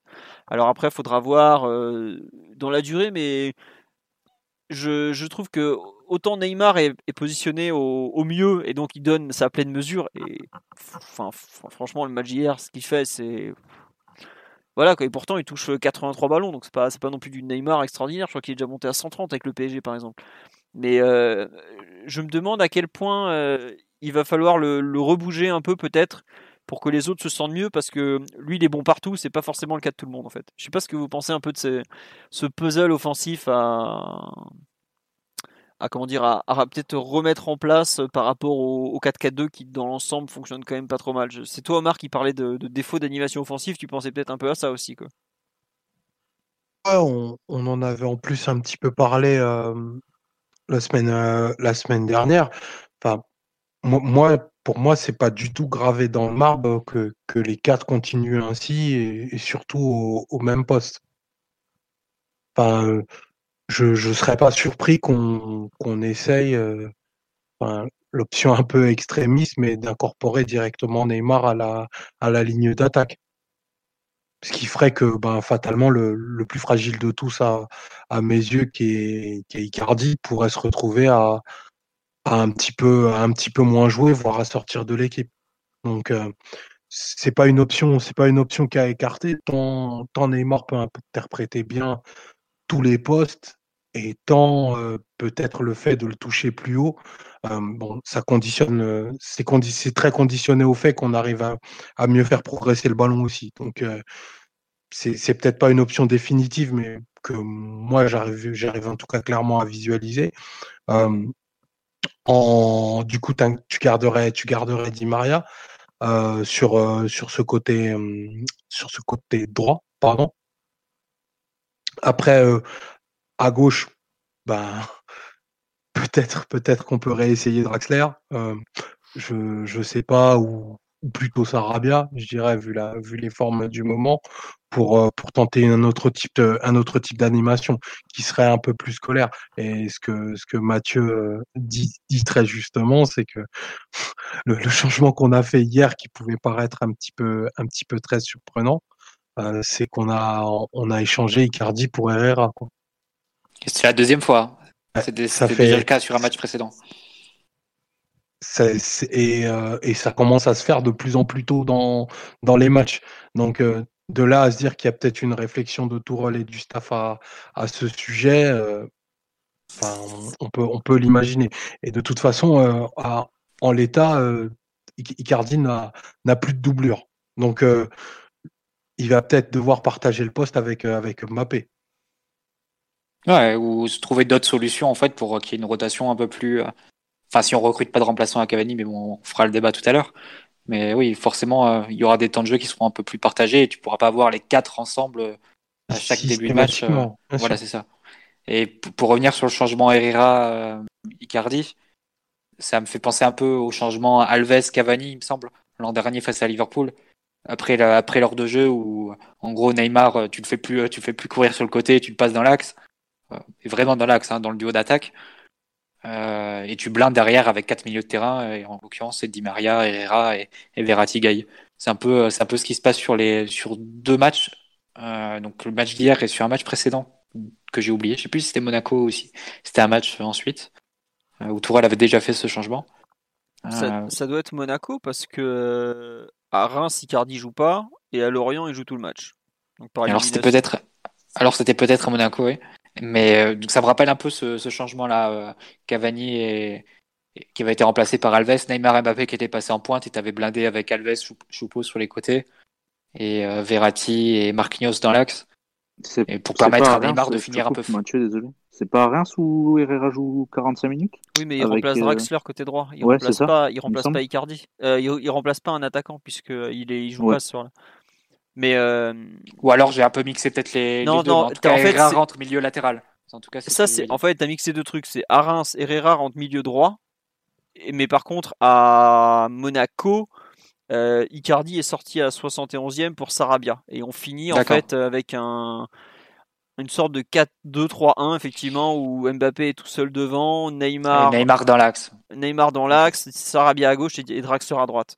Voilà, bah ça se rejoint un peu en fait, c'est de dire que voilà, au bout d'un moment, au, au, bout de l'heure de jeu, Neymar passe dans l'axe parce que tu le fais plus courir à ce moment-là, tu le gardes un peu frais dans l'axe aussi pour mener les éventuelles contre-attaques. Hein. C'est à ce moment-là que l'équipe adverse est plus déséquilibrée, un peu fatiguée, où tu as aussi plus d'espace à la récupération. Là, tu peut-être plus besoin d'avoir un Neymar comme ça dans le cœur du jeu pour lancer les contres et, faire des différences de façon avec son physique aussi, par son accélération vraiment dans l'axe. Donc c'est peut-être une option que, que se garde Tourelle, ce qui lui permet aussi de blinder un peu le milieu derrière avec quatre vrais milieux euh, et d'être un peu plus solide défensivement. Ça m'étonnerait pas du tout qu'on ait qu'on ait ça en fonction des, résultats et de l'évolution d'un match. Si jamais on mène nos scores à par exemple. Mais c'est vrai que hier, ce que dit Tourelle, c'est qu'en gros il euh, il veut finir en 4-3-3. Et, c'est marrant, c'est la façon dont il le dit. l'impression, quand je passe en 4-3-3, c'est Icardi qui sort. Quoi. On a vu le débat, je me souviens, avec, euh, bah, y a, dans le podcast, je crois que c'était il y a 15 jours, ou c'était peut-être après PSG Monaco, le 3-3, où moi je pensais que s'il en sortait un des trois pour passer en 4-3-3, par exemple, c'était Di Maria. Parce que Di Maria était pas, fait pas un mois de janvier extraordinaire. Et c'était Omar qui avait dit euh, Moi, à la place d'Icardi, je commencerai à me méfier. Parce que justement, s'il y en a un des trois qui doit sauter, un des quatre qui doit sauter, c'est lui. Et là, effectivement, quand tu vois les changements dernièrement, eh, bon, après, c'est que le mois de janvier, mais c'est vrai que Icardi est celui qui sort le plus. Bon, faut peut-être pas non plus. Il y a aussi, je pense, une question de gestion des minutes. Euh, ils ont des indicateurs euh, sur la santé des joueurs qui, sont très précis et que nous n'avons pas. Faut, faut le rappeler quand même. Mais Antoine, t'en penses quoi effectivement de, de, ces changements un peu tactiques en cours de jeu, de Icardi qui des fois sort plus que les autres, ou circonstanciel, ou vraiment le fruit d'une réflexion euh, un peu plus poussée? Je pense que c'est pas c'est pas du tout circonstanciel. Au, au contraire, euh, j'en ai beaucoup parlé même avec euh, notre ami franco-norvégien, un peu polonais, euh, ah. que le que le 4-4-2 ou, ou, le pouvait être aussi viable avec avec Sarabia qui va t'apporter plus d'équilibre et au final ça se rejoint. Bah, D'ailleurs, passe. tu l'as dit, c'est ce qui se passe contre Monaco, c'est plus Sarabia, Sarabia à la place d'Herrera. Euh, c'est pas anodin c'est pas anodin de, de rajouter quelqu'un, euh, à la fois pour densifier, pour ajouter plus d'équilibre. Euh, ça pourrait être, euh, imaginons, Paredes, même si j'y crois pas beaucoup, ça peut être dans une logique de tenir le ballon. Mais je pense que c'est réfléchi. Ça dépendra aussi du match. si parce que là, tu n'as que des scénarios où tu es à l'avantage, donc tu vas être plus facilement, tu vas plus facilement faire sortir Icardi et te dire c'est bon, maintenant on peut opérer en contre, et là, bah, évidemment, c'est beaucoup plus avantageux d'avoir Mbappé. Euh, mais le, changement tactique me paraît pas me paraît pas idiot, même très cohérent. Et après, à voir si l'état de forme d'Icardi se confirme, euh, s'il va pas en faire une option euh, pour un début de match, ou même s'il a envie de rajouter un milieu pour tenter un coup plus ou moins euh, disons, pour surprendre un adversaire, euh, imaginons Dortmund ou je sais pas, à Lyon, s'il dit euh, il me faut un milieu supplémentaire ou justement pour avoir pour quelconque notion tactique, peu importe ses envies, c'est pas. Je pense qu'il le réfléchit plus comme ça que qu'il faut faire sortir un joueur à la 70e, qui je peux faire sortir. et donc Icardi. après, je suis plutôt d'accord avec Omar sur le côté côté, s'il y en a un qui saute, euh, ça serait plus, euh, ça serait plus Icardi parce que déjà, vu les louanges qu'il fait à Di Maria, je pense qu'il a une confiance quasi aveugle en lui. Et il sait très bien les. Je pense que depuis Naples l'année dernière, il a un peu retenu que c'était euh, ou Real Madrid cette saison que c'était un peu une assurance dans les très gros matchs, alors que Icardi peut complètement passer à travers en fonction de la, en fonction du visage de l'équipe. Et je pense que c'est réfléchi, que c'est cohérent. Euh, après, tout dépend du nom que ce soit. Ça, peut, ça sera Herrera, que ce soit pa, euh, Paredes ou, Sarabia, même si Paredes apportera forcément des trucs euh, bien différents. Et... Alors que Sarabia et Herrera peuvent couvrir le côté droit, par exemple. Ouais. Justement, tu, on a parlé un peu d'Icardi. Il y a pas mal de, des, Mathieu, Omar ou toi, Antoine, je sais pas d'ailleurs, qu'il avait, qu'il connaissait bien. Est-ce que vous le trouvez en, en méforme ou c'est juste parce que il marque pas parce qu'il est pas servi en ce moment? Qu'est-ce que vous en pensez un peu de, du, monsieur Mauro Icardi? De Maorito euh, Maorito, si tu veux. C'était son surnom à, l'Inter, mais je sais pas, je trouve que c'est c'est un peu euh, quelque part c'est un peu hypocrite de lui, de lui dire qu'il est dans une dans une moins bonne forme ou qu'il est vraiment vraiment en manque de réussite en ce moment ou quoi, c'est juste qu'il a pas, il frappe pas au but en ce moment. Et quelque part, ça peut se rejoindre un peu sur euh, Philo quand tu disais peut-être l'animation offensive et se cherche un peu ses marques euh, en ce moment. Euh, quelque part, c'est peut-être l'un des symptômes que de voir Icardi avec, euh, avec, je sais pas, peut-être zéro frappe sur le même match précédent ou zéro frappe hier. Je sais pas ce genre de choses, ce genre de stats.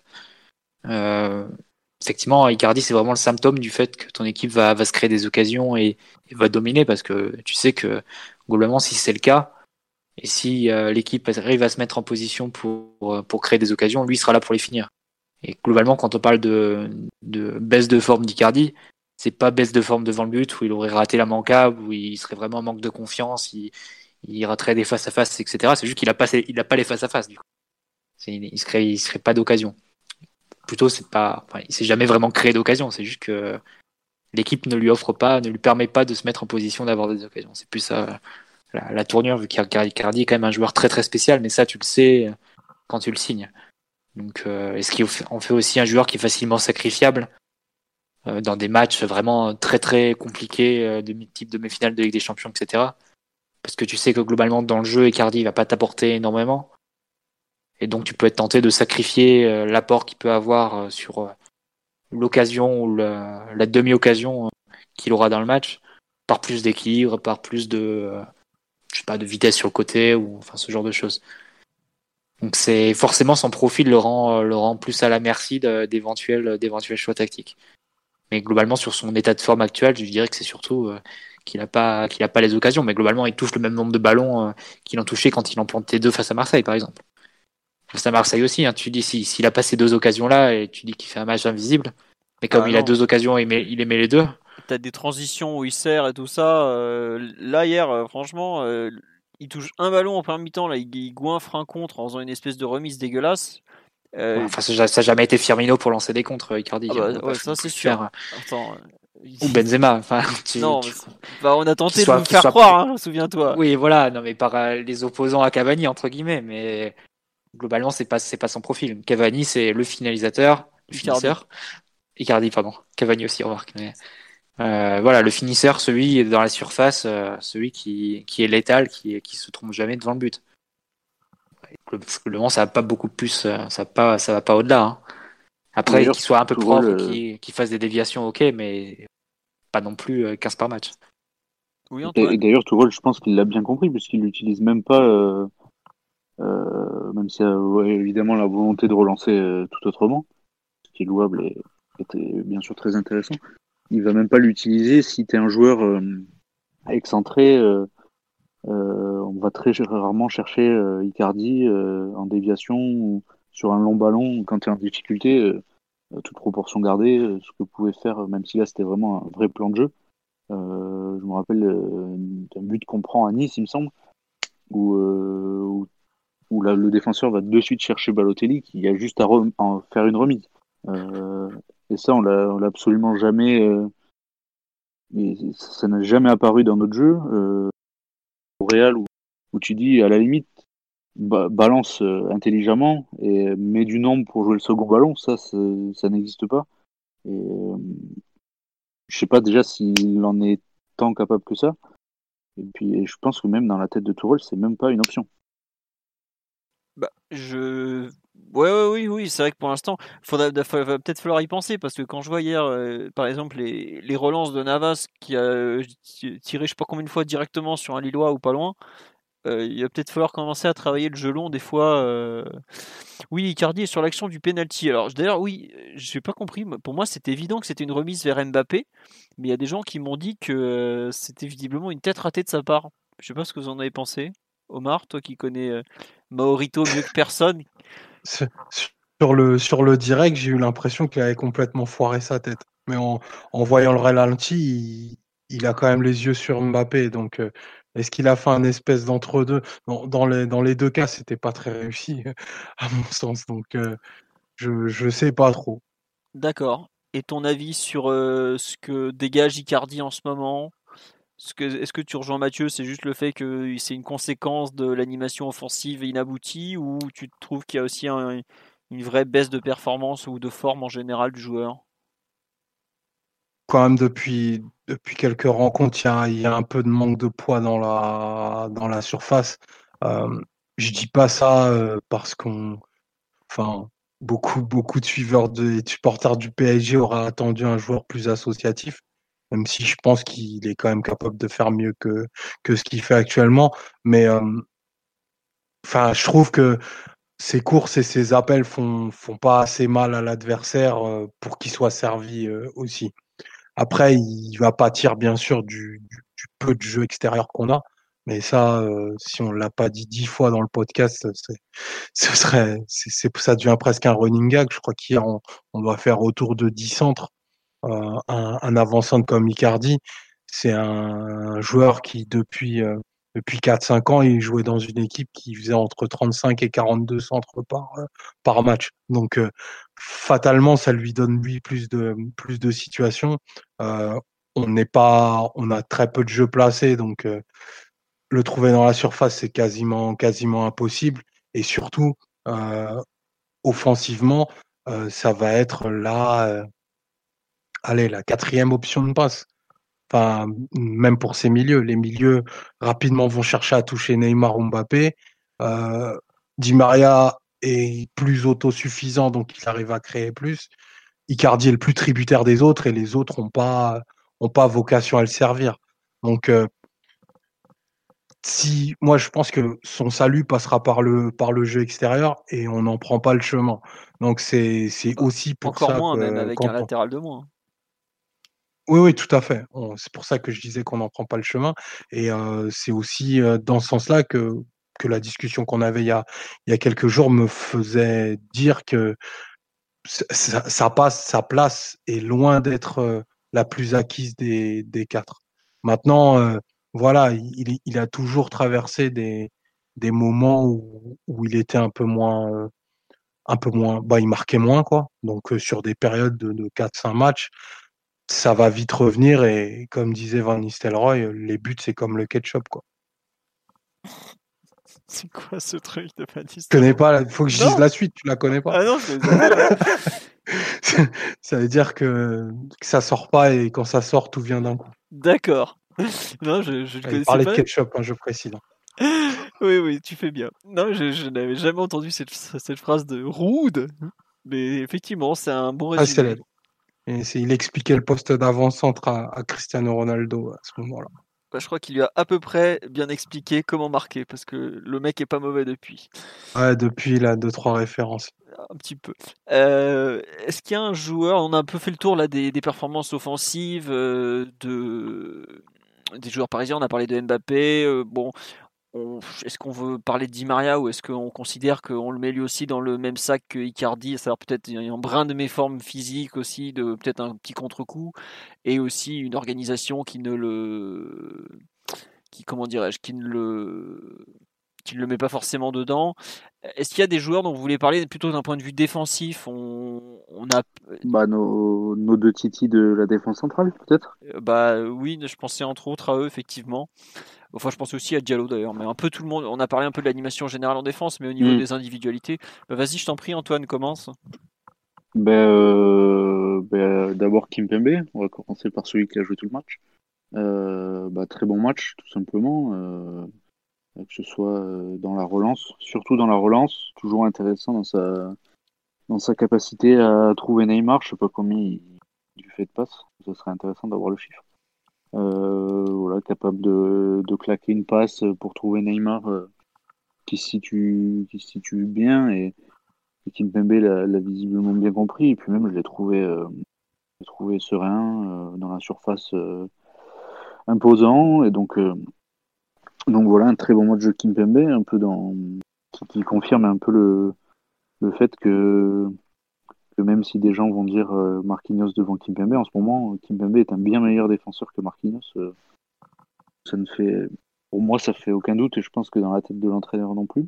Et après, bah, pour l'autre City, euh, donc euh, Kwasi qui fait aussi une super entrée, qui fait franchement une deuxième mi-temps, sa seule mi-temps, qui est impressionnante. que ce soit pareil au niveau de la relance, il, arrive à un moment, il est un euh, quasiment sur la ligne de, de but, euh, il trouve une passe en une touche, il, me semble, qu'il élimine deux, ou trois joueurs et ça permet en- ensuite d'enchaîner.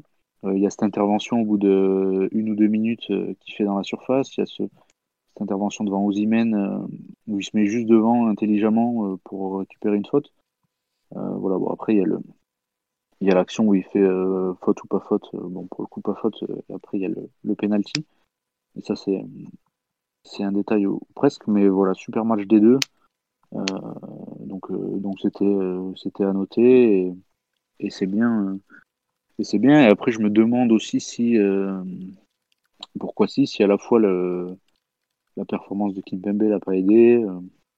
Voilà, pour les deux, ça s'est très bien passé. C'est plutôt une bonne nouvelle, sachant qu'on va avoir besoin d'eux, euh, puisque Thiago Silva va être au repos quelques jours, j'imagine, que Marquinhos est blessé, et qu'on n'a pas non plus masse de défenseurs, sachant que Kerrer est en reprise et, et que Diallo, en fonction de la forme de Bernat, est amené plus ou moins à occuper le, le poste de latéral gauche. Très bien.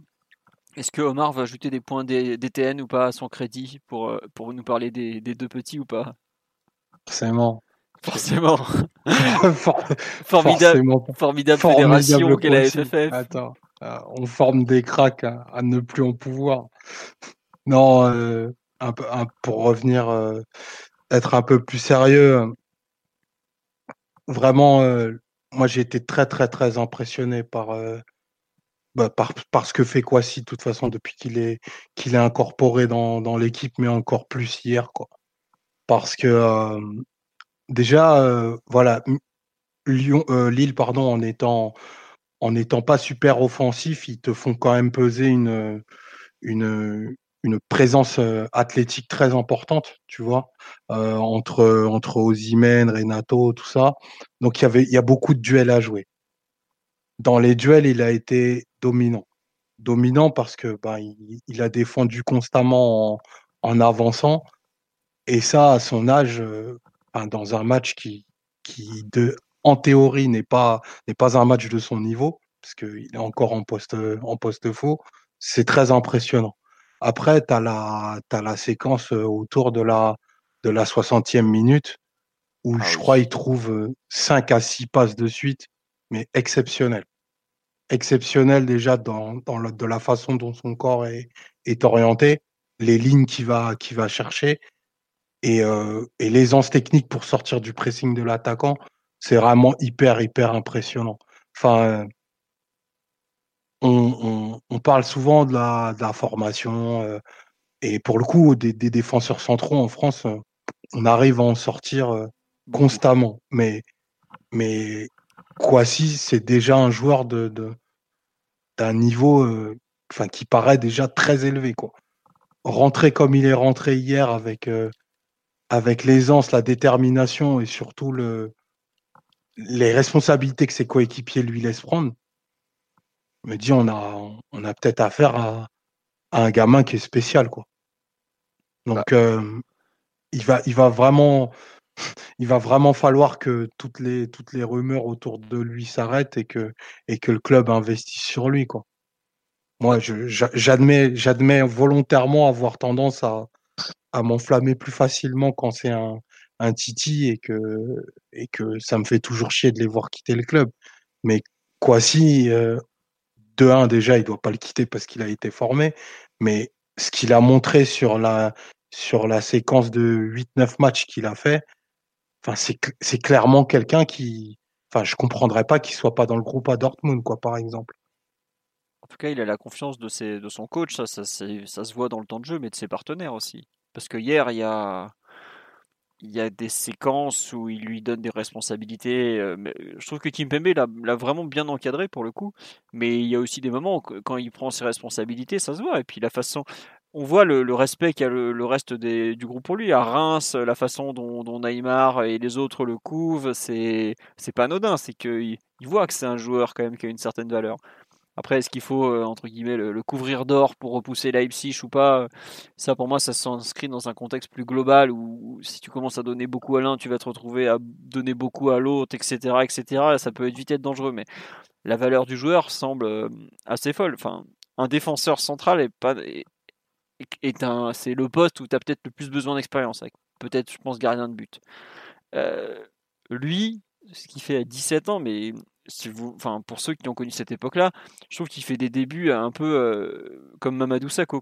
Et les débuts de Sakho au PSG étaient très impressionnants. Aujourd'hui, ça fait rigoler parce qu'il galère avec Crystal Palace, euh, qui s'est fait cambrioler à Wimbledon, mais ça a été au départ un joueur qui arrive en arrivant de la quatrième division, donc la réserve où il était déjà archi surclassé, euh, d'entrée avait été performant en pro.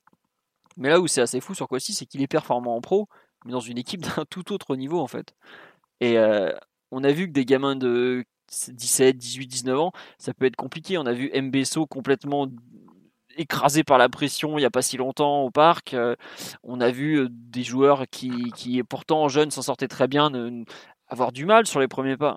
Lui, enfin, il, il en est à quoi 8 ou 9 matchs de mémoire il n'y a pas la, il y a pas la, pression il a enfin c'est pas qu'il la ressent pas c'est je pense qu'il l'accepte et il arrive surtout à faire passer ses, c'est comment dire ses, ses qualités au-dessus de ça. C'est à dire qu'il a il a assez de confiance en lui euh, pratiquement en permanence pour s'en sortir.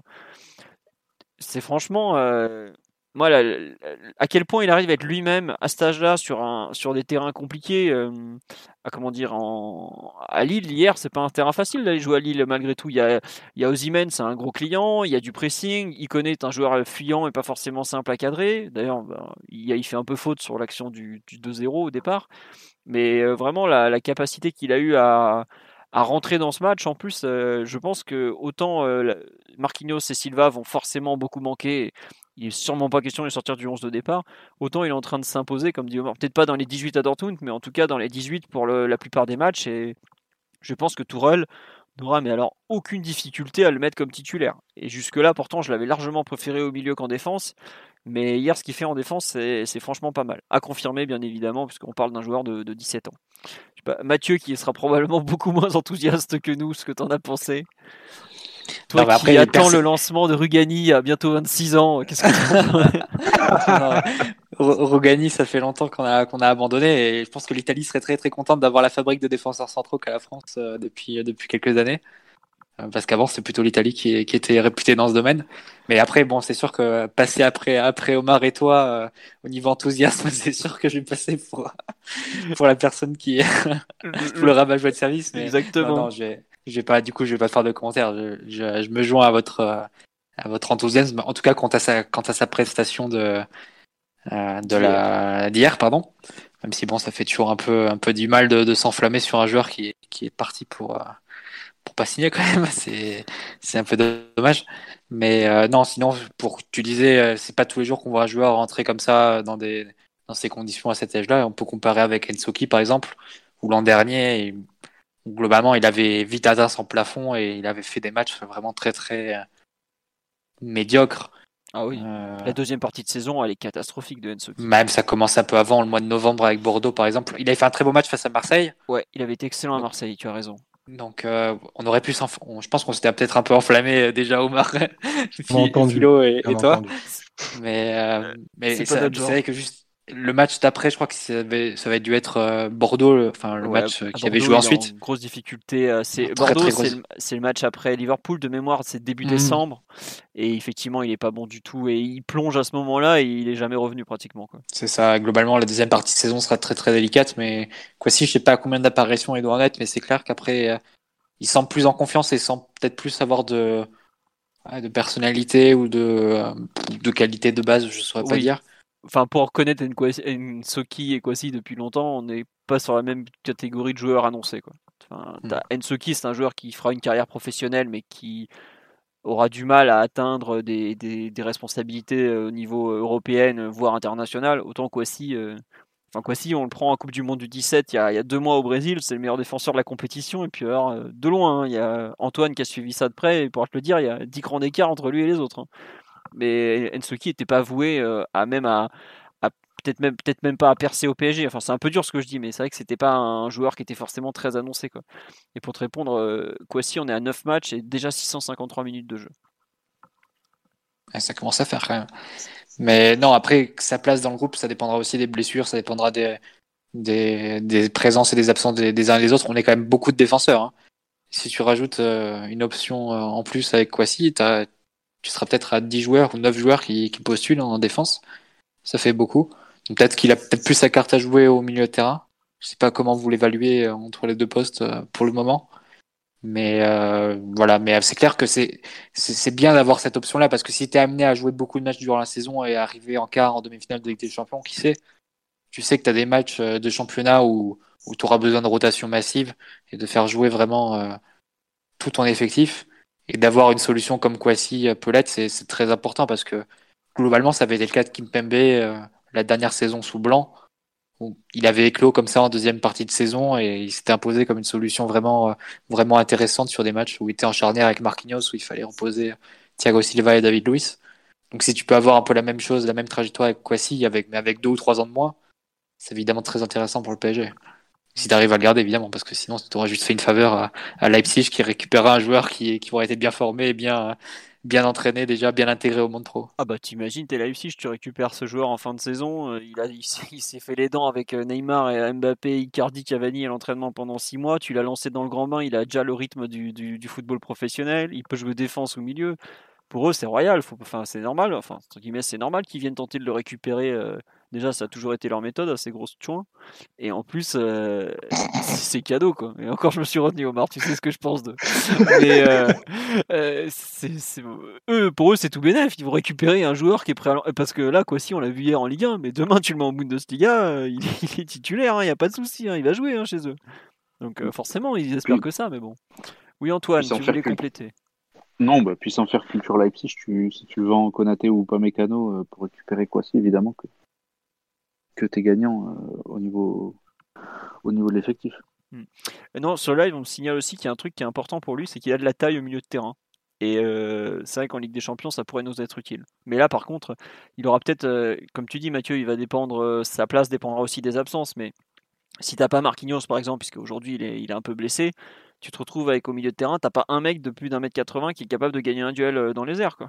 Quand tu vas jouer à Dortmund, où t'as Haaland qui, te, qui, qui, a combien un 96, je crois, ou un 94 c'est vite compliqué euh, à ce niveau-là. Pour le, pour le coup, Kwasi peut s'imposer comme alternative à Marquinhos pour le faire reposer parce que lui peut jouer comme ça, défenseur et milieu. Il apporte aussi de la taille et de, de la sécurité entre guillemets défensivement. Aussi aussi parce que il garde sa position quand il joue milieu de terrain, il sort pas forcément trop loin comme peut, comme peut le faire Gay et, et Verratti. Donc pour lui, ça peut être intéressant comme ça d'avoir sa carte à jouer comme, comme premier remplaçant entre guillemets de Marquinhos quand, quand le Brésilien vient à manquer. Ouais, ah, ça peut être son rôle ça, pour la fin de saison. Ça, ça condamne de façon euh, quasi certaine euh, notre ami espagnol. Bah non, puisque Herrera est maintenant en concurrence avec Icardi.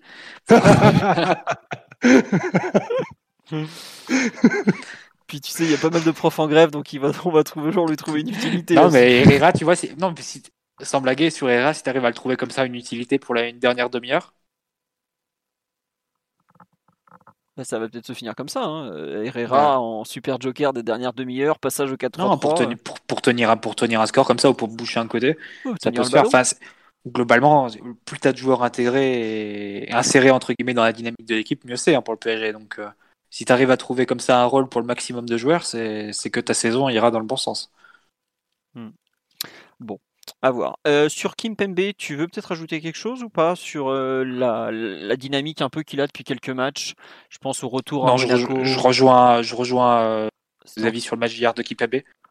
Peut-être pas forcément sur la dynamique parce qu'il y a parfois eu des matchs un peu un peu en dessous. Il y a toujours des, des excès d'extravagance entre guillemets, mais bon, c'est son style défenseur qui veut qui veut le cas, qui veut ça. Et par contre, quand il est dans un match comme hier où il est plus sobre, où il est où il rate pas ses interventions forcément tu euh, tu retiens que son côté dominant, très dominant physiquement et, sa bonne relance. Effectivement, c'est c'est un peu c'est son irrégularité ou c'est son, excès d'agressivité ou c'est des sautes de concentration qui peuvent plomber Kimpembe entre guillemets. Mais sur ses qualités de défenseur, quand il fait pas d'erreur, tu tu tu le ressens forcément très dominant parce que c'est son style de jeu qui veut ça. C'est vrai qu'en plus, il y a un mec comme Ozymen, très physique et tout, c'est ce qu'il aime, quoi, en plus.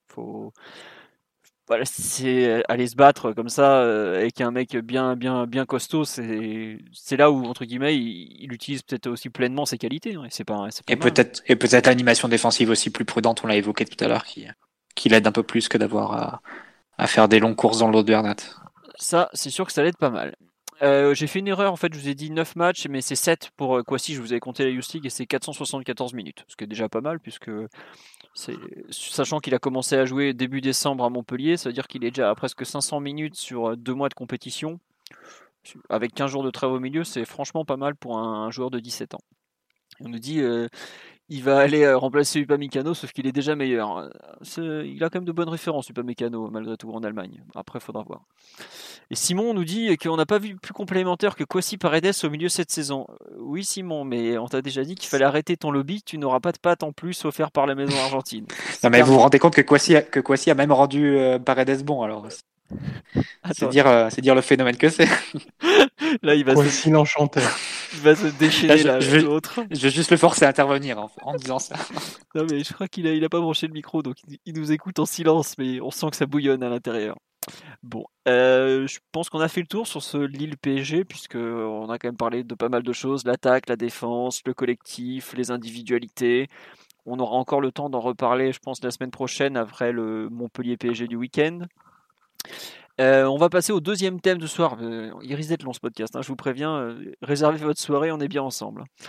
Euh, Cavani, enfin le mercato du, en général et notamment le, passage, comment dire, pas le passage, le, le possible transfert d'Edinson Cavani depuis le PSG vers l'Atlético Madrid. On était resté, je sais plus où, la semaine dernière, mais toujours est-il qu'aujourd'hui, bah, il y a eu, comment dire, Leonardo avait déjà euh, ouvert la porte. Là, on a euh, cet après-midi, en gros, le clan Cavani qui a laissé fuiter à la, presse espagnole Cadet Nasser, As, Quattro, je ne sais plus qui était le quatrième, que en gros, le, départ du joueur était euh, très probable, que ça pouvait arriver dans les prochaines heures, etc. etc.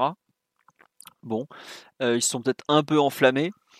Toujours est-il que ça semble bien parti. Côté Paris, visiblement, on atteint, on attend pardon, entre 15 voire 20 millions d'euros pour le joueur. Alors Marca, qui est journal madrilène, a dit que l'Atlético paiera jamais 20, que ça sera plutôt 15 maximum. Bref, euh, de dupe, mais toujours est-il qu'on se dirige tout droit vers un départ de Cavani d'ici au 31 août, euh, jan- janvier. Est-ce qu'il y a l'un d'entre vous, tiens par exemple, qui ne croit pas en un départ de Cavani d'ici le 31 janvier? Le fait que ça puisse ne pas se faire, par exemple. Bon, personne ne sort le micro, donc voilà, en gros, on- je pense qu'on se rejoint. Même si j'avoue avoir un petit doute, est-ce que l'Atlético va aller au bout? Et surtout, euh, comment ils vont faire pour se débarrasser de Lemar? Je sais pas, Mathieu, tu en penses quoi, toi? Bah, en tout cas, je peux te garantir que l'Atlético est assez désespéré en ce moment. Donc, euh, Ah oui, je pense que l'effort, ils sont, euh, ils sont prêts à le faire. Mais après, jusqu'à jusqu'à où Jusqu'où? Et comment ils vont se débrouiller avec Lemar? Bah, Lemar, euh, on va citer Simeone. Hein.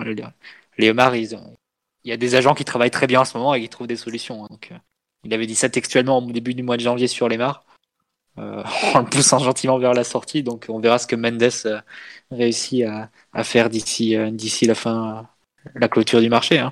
Mais oui, pour Cavani, ça me semble assez, enfin, de plus en plus naturel en fait le PSG, le PSG admette que qu'il tirera plus vraiment grand chose du joueur euh, sportivement sur les six prochains mois et qu'il choisisse à la place de de, monétiser son ses, son mois de contrat restants et effectivement si tu arrives à avoir 15-20 millions d'euros et entre 15 et 20 millions d'euros plus le salaire économisé ça te fait une, opération qui est qui est limite impossible à refuser euh, du moment que t'as pas la garantie que le joueur t'apporte euh, sportivement assez sur la fin de saison. Ouais. Euh, oui, je vous ai changé l'illustration sur le live et tout. Grosse performance technique, c'est pour ça que j'avais du mal à enchaîner au départ. Euh, non, il y a une personne qui dit on entend tous au contraire un coup c'est proche, un coup pas d'offre. Un coup visite médicale. Alors, en gros, l'Atlético a fait une première offre de 10 millions d'euros qui avait été refusée. Le PSG attend visiblement toujours officiellement une deuxième offre qui sera probablement autour de 15.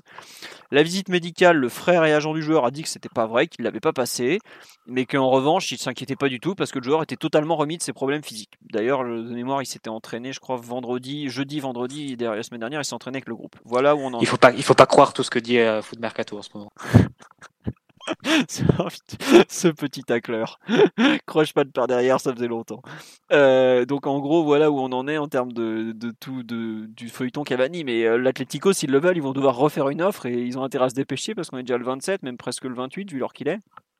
Et aujourd'hui, euh, bah, le joueur est encore à Paris, par exemple. C'est son, son frère et agent qui est, à, qui est à Madrid. Bon, après, une visite médicale, ça peut se passer ailleurs. hein. Pepito Acosta avait bien passé une visite médicale à Clairefontaine avant de, voir son transfert au PSG euh, échouer, mais bon, toujours est-il que euh, il faut en gros, aujourd'hui, Cavani est déjà d'accord avec Madrid depuis un bon moment, et il faut l'accord entre les deux clubs. Et pour l'instant, l'Atlético n'a pas fait la fameuse deuxième offre qui pourrait leur permettre de récupérer le, joueur.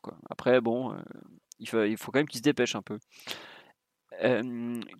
Concernant la suite, euh, est-ce que vous pensez que le PSG va s'offrir un possible euh, remplaçant? On a eu deux échos très contraires, je crois, en fin d'après-midi, où tu as le Parisien, je crois, qui a écrit qu'ils y pensaient très vaguement, et RMC, euh, pas du tout, ou le contraire plutôt. RMC qui dit, ouais, ils y pensent, mais ils vont pas forcément prendre quelqu'un. Votre avis là-dessus, sachant qu'on est déjà, comment dire, au 27 août Antoine, spécialiste en transfert. Hein. ouais, mais à force de faire des émissions de mercato. Oui, t'as raison. Tu sais, moi qui habite aux Bahamas, euh, le temps me fait croire qu'on est en. Ah, il, a vu, il, a, vu un rayon de soleil cet après-midi à Londres, il croit que c'est l'été maintenant. Il a plu toute la journée, il a plu des cordes. Antoine euh, ou euh, Omar pardon sur le, remplacement éventuel de Cavani, vous y croyez encore, sachant qu'on est le 27 janvier donc? si le remplaçant s'appelle Lucas Paqueta, j'y crois mais euh, ce serait pas pour euh, jouer à son poste, évidemment. Euh, mais euh, non, je pense que Paris va pas faire de remplaçant parce que déjà les opportunités de marché sont pas très nombreuses. C'est pour aller chercher un, un mec de, de, seconde zone que tu vas faire signer 4 ans et que, et que tu vas regretter 3 ans. ouais, voilà, exactement. Euh, euh, ce qui est possible aussi, hein, c'est pas non plus euh, interdit. Tout dépend des intérêts des uns et des autres et, qui est l'opportunité de marché. Euh, mais je pense pas qu'on se dirige vers un remplaçant de Cavani. c'est sur ces quelques jours de mercato qui restent. Hein. C'est vrai que, en fait, je trouve que aller prendre, comme tu dis, un remplaçant pour 4 ans que, qui va pas te combler, je trouve que ça correspond pas du tout à la logique qui consiste à faire partir dès maintenant Cavani et Kurzawa. Savoir une logique où quelque part tu, enfin j'aime pas dire ça, c'est pas assainir l'effectif, mais tu réduis l'effectif de joueurs dont t'as pas forcément trop besoin. Je dis bien pas trop besoin parce que pour moi ça reste des joueurs qui, au moins un des deux devrait être remplacé. Mais en revanche, euh, tu, tu largues des contrats dont tu ne voulais plus. Enfin, ça fait un peu, presque une approche euh, NBA dans le sens où tu la gestion des contrats où tu, tu es pur justement. Mais je trouve que si tu vas prendre un, un joueur comme euh, pour remplacer Cavani maintenant que tu dois signer sur une durée de plus de 6 mois, donc 18, euh, 30 euh, ou voire plus encore, hein, c'est compliqué. Alors effectivement, on va en parler après, il y a le cas de Dechiglier où tu, tu récupères ce joueur-là, mais déjà c'est compliqué en fait. Enfin, t'es obligé, si tu veux récupérer quelque chose de Kurzawa, de donner un truc. Donc là, c'est un peu particulier. Mais par exemple, euh, est-ce que tu as envie de te récupérer Je sais pas, on m'a parlé de Gamero. Est-ce que la piste Gamero est sérieuse euh, Voilà. Et puis Omar va nous dire que c'est le Kalimwendo time, exactement. Donc euh, bon, c'est franchement. Même plus besoin de parler, c'est merveilleux. tu as des fans, tu le sais. Ah oui, non, sur le transfert effectivement de Kurzawa, Cavani, on m'avait dit le coup est formé en France. Je vous explique. Si aujourd'hui, Cavani part. Il va laisser dans l'effectif une place libre pour un joueur dont le lieu de formation importe peu. Donc il pourra être remplacé par n'importe qui. Si Kurzawa part, il pourra être remplacé soit par un joueur formé en France, et dans ce cas-là, bah, on a besoin, on, peut changer, entre guillemets, on peut faire un changement euh, logique dans la, enfin, poste pour poste dans la liste de l'UFA, soit on va être obligé de sortir un des, une des 17, enfin un des 17 qui est aujourd'hui en train d'occuper les places des joueurs dits libres, donc les joueurs qui n'ont pas besoin d'être formés en France ni au PSG. Dans ces cas-là, bah évidemment, ça serait peut-être, euh, comment il s'appelle, euh, Choupo-Moting qui serait le plus en danger. Après, ce que le PSG peut aussi faire, euh, c'est à savoir justement libérer deux joueurs, donc Kurzawa et Cavani, ne faire signer qu'un qui est Deschiglio, et dans ce cas-là, bah, on se retrouvera avec la place de Cavani en tant que joueur libre qui est reprise par des, des, là, comme dirait Mathieu, ou euh, euh, et, dans ce, et en fait, Kurzawa, il y a une place de joueur formé en France qui est libre, et tant pis, qui n'est pas occupé. Au pire, on passera un des jeunes bah, au hasard Kwasi de la liste B, où il peut rester toute la compétition, à la liste A. Mais en gros, euh, par exemple, on peut pas faire signer, enfin, si on fait signer deux joueurs qui ne sont pas formés en France, au hasard Decilio et je sais pas euh, j'ai vu, je crois, tiens, Slimani, on va prendre Slimani parce qu'il n'est pas formé en France. Bah, dans ce cas-là, euh, il y a un des mecs de la liste actuelle, en plus de Cavani, qui va devoir sauter. Donc au hasard, euh, Choupo-Moting par exemple. Et c'est pour ça que je disais, c'est pas interdit, mais c'est juste que tu te retrouves à devoir faire des choix et à priver de Ligue des Champions quelques joueurs. C'est pour ça que par exemple, la Juve a fait ça l'été dernier en faisant sauter Emre Can de la liste et ils ont complètement perdu le joueur. En quelques mois, c'est devenu euh, un mec qui n'avance plus, qui met plus un pied sur le terrain et qui est dégoûté. Donc c'est en termes de gestion de l'effectif, et on a beaucoup entendu Leonardo et Tuchel parler de la gestion de l'effectif au cours du mercato hivernal, à base de, on, on peut pas, on peut pas bousculer l'équilibre du vestiaire notamment. C'est quelque chose que Tuchel et Leonardo ont vraiment, si vous faites attention à toutes leurs conférences de presse, ils l'ont dit vraiment souvent. Savoir qu'ils veulent pas toucher trop ça, c'est vite compliqué en fait. Et c'est pour ça que je, me demande si Cavani va être remplacé parce que justement, euh, ça veut dire sortir un, type euh, qui aux yeux du vestiaire ne le méritait pas forcément. Choupo-Moting, faut pas oublier que Tourelle le met titulaire à Bruges parce qu'il avait su remplacer, parce qu'il s'est donné pour les autres, il a apprécié. C'est pas forcément évident. Enfin, on n'est pas sur Football Manager à dégager des mecs avec le bouton droit en mode allez tu dégages, euh, tu changes de club, je te prête et tout ça. C'est un peu plus compliqué que ça. Et il y a un côté humain qui n'est pas forcément euh, négligeable, loin de là même. Voilà un peu l'histoire des quotas. Donc c'est pas pas simple à gérer les quotas de formés au club, formés en France et non formés en France, qui sont donc les joueurs dits libres. Voilà. Euh, sur Cavani, est-ce que vous voulez parler vite fait d'un éventuel remplaçant? Est-ce que vous avez vu ne serait-ce que le, un, seul euh, nom crédible euh, au fait au cours des derniers jours? Parce qu'on avait, on avait parlé de Piontek la semaine dernière où Mathieu nous l'avait détruit en termes de, de, comment dirais-je de performance. Moi j'aime pas trop jouer, c'est clair, mais c'est surtout que c'est un joueur qui est, enfin c'est, il a été acheté très cher par le Milan l'hiver dernier. Et comme il a fait qu'un an de contrat, enfin, le Milan, s'ils veulent pas perdre d'argent dessus, ils sont obligés de le vendre euh, une trentaine de millions d'euros. Hmm. Et d'ailleurs, c'est ce qui est un peu bloque euh, en ce moment, c'est parce que avec Tottenham qui le veut en prêt pour juste suppléer l'absence de d'Harry Kane, euh, le Milan ils disent non mais nous on veut on veut récupérer notre mise dessus. C'est un peu le même problème qui se pose pour pour Paqueta. Après le Milan peut aussi décider de le céder vu que en prêt vu que euh, globalement c'est Ibra et Léo qui, qui, sont les deux titulaires au poste et c'est Rebic la première alternative en attaque.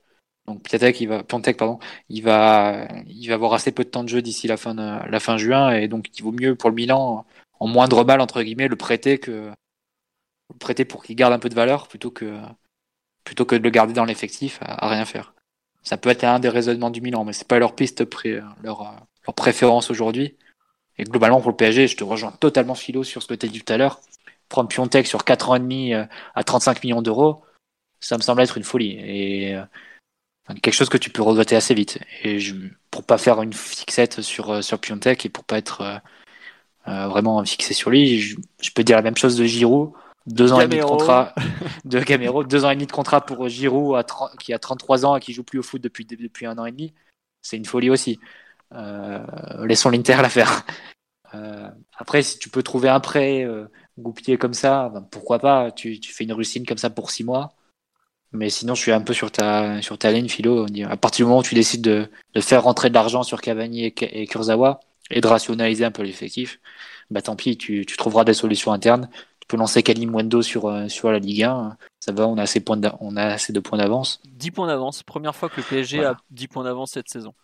Oui, puis je suis pas persuadé que Marseille soit parti pour, pour, euh, refaire son retard euh, assez vite. Pour avoir vu le Marseille-Angers de ce week-end, je m'inquiète pas trop pour le titre de champion, je dois, je dois l'avouer. là. Et voilà, et enfin, t'es pas obligé non plus de jouer à quatre offensifs à tous les matchs. Et quatre offensifs titulaires à chaque fois. Hein. Tu peux jouer avec Neymar ou Mbappé de temps en temps. Tu peux jouer avec Di Maria ou Icardi. Tu peux faire rejouer même, même Herrera sur un côté comme on l'a vu. Donc des solutions internes, tu peux en trouver. Bon, après, c'est clair que si tu te retrouves euh, avec un blessé important pour avec des champions, euh, t'es es mal.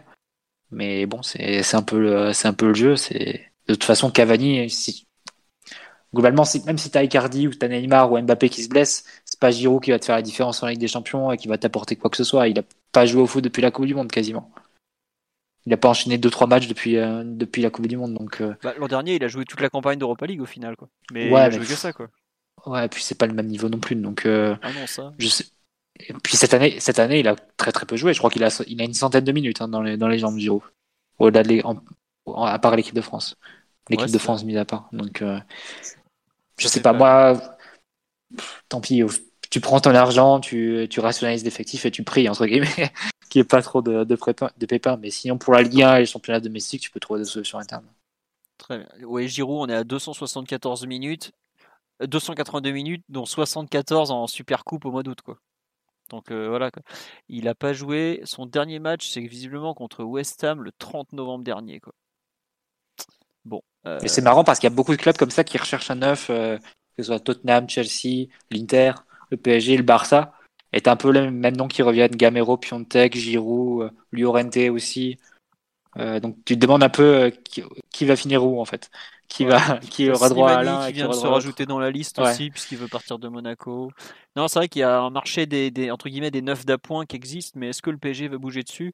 Et comme on dit sur la live, effectivement, peut-être que pour nous c'est un prêt la meilleure solution, mais après euh, faut, faut trouver, comme tu dis, un faut trouver un club qui est capable de de, prêter un joueur qui, a le niveau pour jouer au PSG. Quoi. C'est, pas simple à trouver. Et encore, le mec, faut qu'il accepte de venir euh, comme doublure. Parce qu'aujourd'hui, euh, et encore, si on, c'est même pas doublure, ce serait presque troisième choix. Sachant que euh, le type a, vu juste avant lui que même un Cavani n'a pas eu de temps de jeu. Donc c'est, pas simple à, trouver. Donc, je sais pas, Antoine, tu as des idées de, de joueurs qu'on est prêt à, à comment dirais-je, à trouver comme ça Euh, entre bon, le 27 des et idées. 31. euh, Après, s'il y a un mec qui peut apporter un truc un peu différent, euh, malgré son âge, ça peut être Rodrigo de Valence, mais bon, c'est cher, C'est- pas forcément disponible.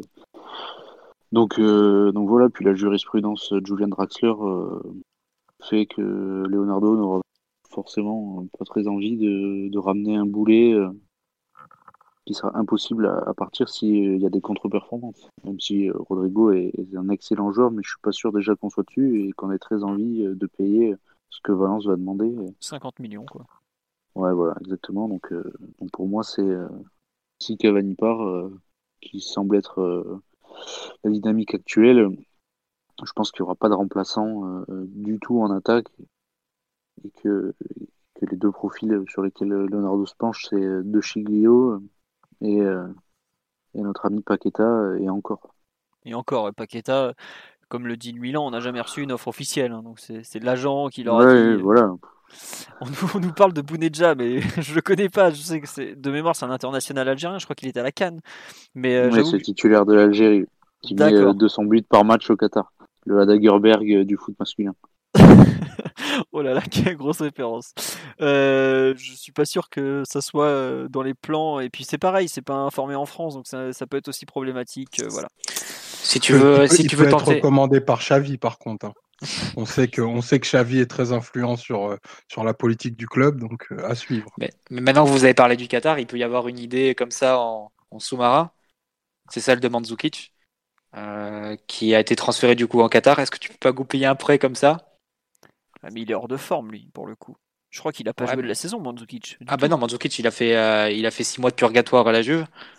Et euh, où il était, je crois qu'il a fait une ou deux présences sur le banc, mais sinon il était toujours euh, chez lui. Et, et, euh, mais bon, enfin, si tu veux tenter comme ça, je sais pas s'il y a possibilité de goupiller un prêt ou si tu. euh, Il a, Après, Al- c'est clair que Mandz- il a Aldouail, c'est pas le club où Antero il avait ses potes, Antoine, ça? Je- Bah, c'est il le est dans le club de euh, Rui Faria. C'est le club de l'émir et le club où Sissoko, euh, qui était l'agent de Kurzawa et l'agent de enfin, l'agent proche de Antero, était, euh, était bien. Enfin, est toujours bien d'ailleurs. Mais bon, euh, de toute façon, il vient d'arriver, donc euh, je pense qu'il n'y a aucune. Puis bon, euh, c'est assez visible, même si euh, la Juve et le Barça viennent de nous faire euh, une masterclass. euh, je pense pas que ça soit très euh, recommandé.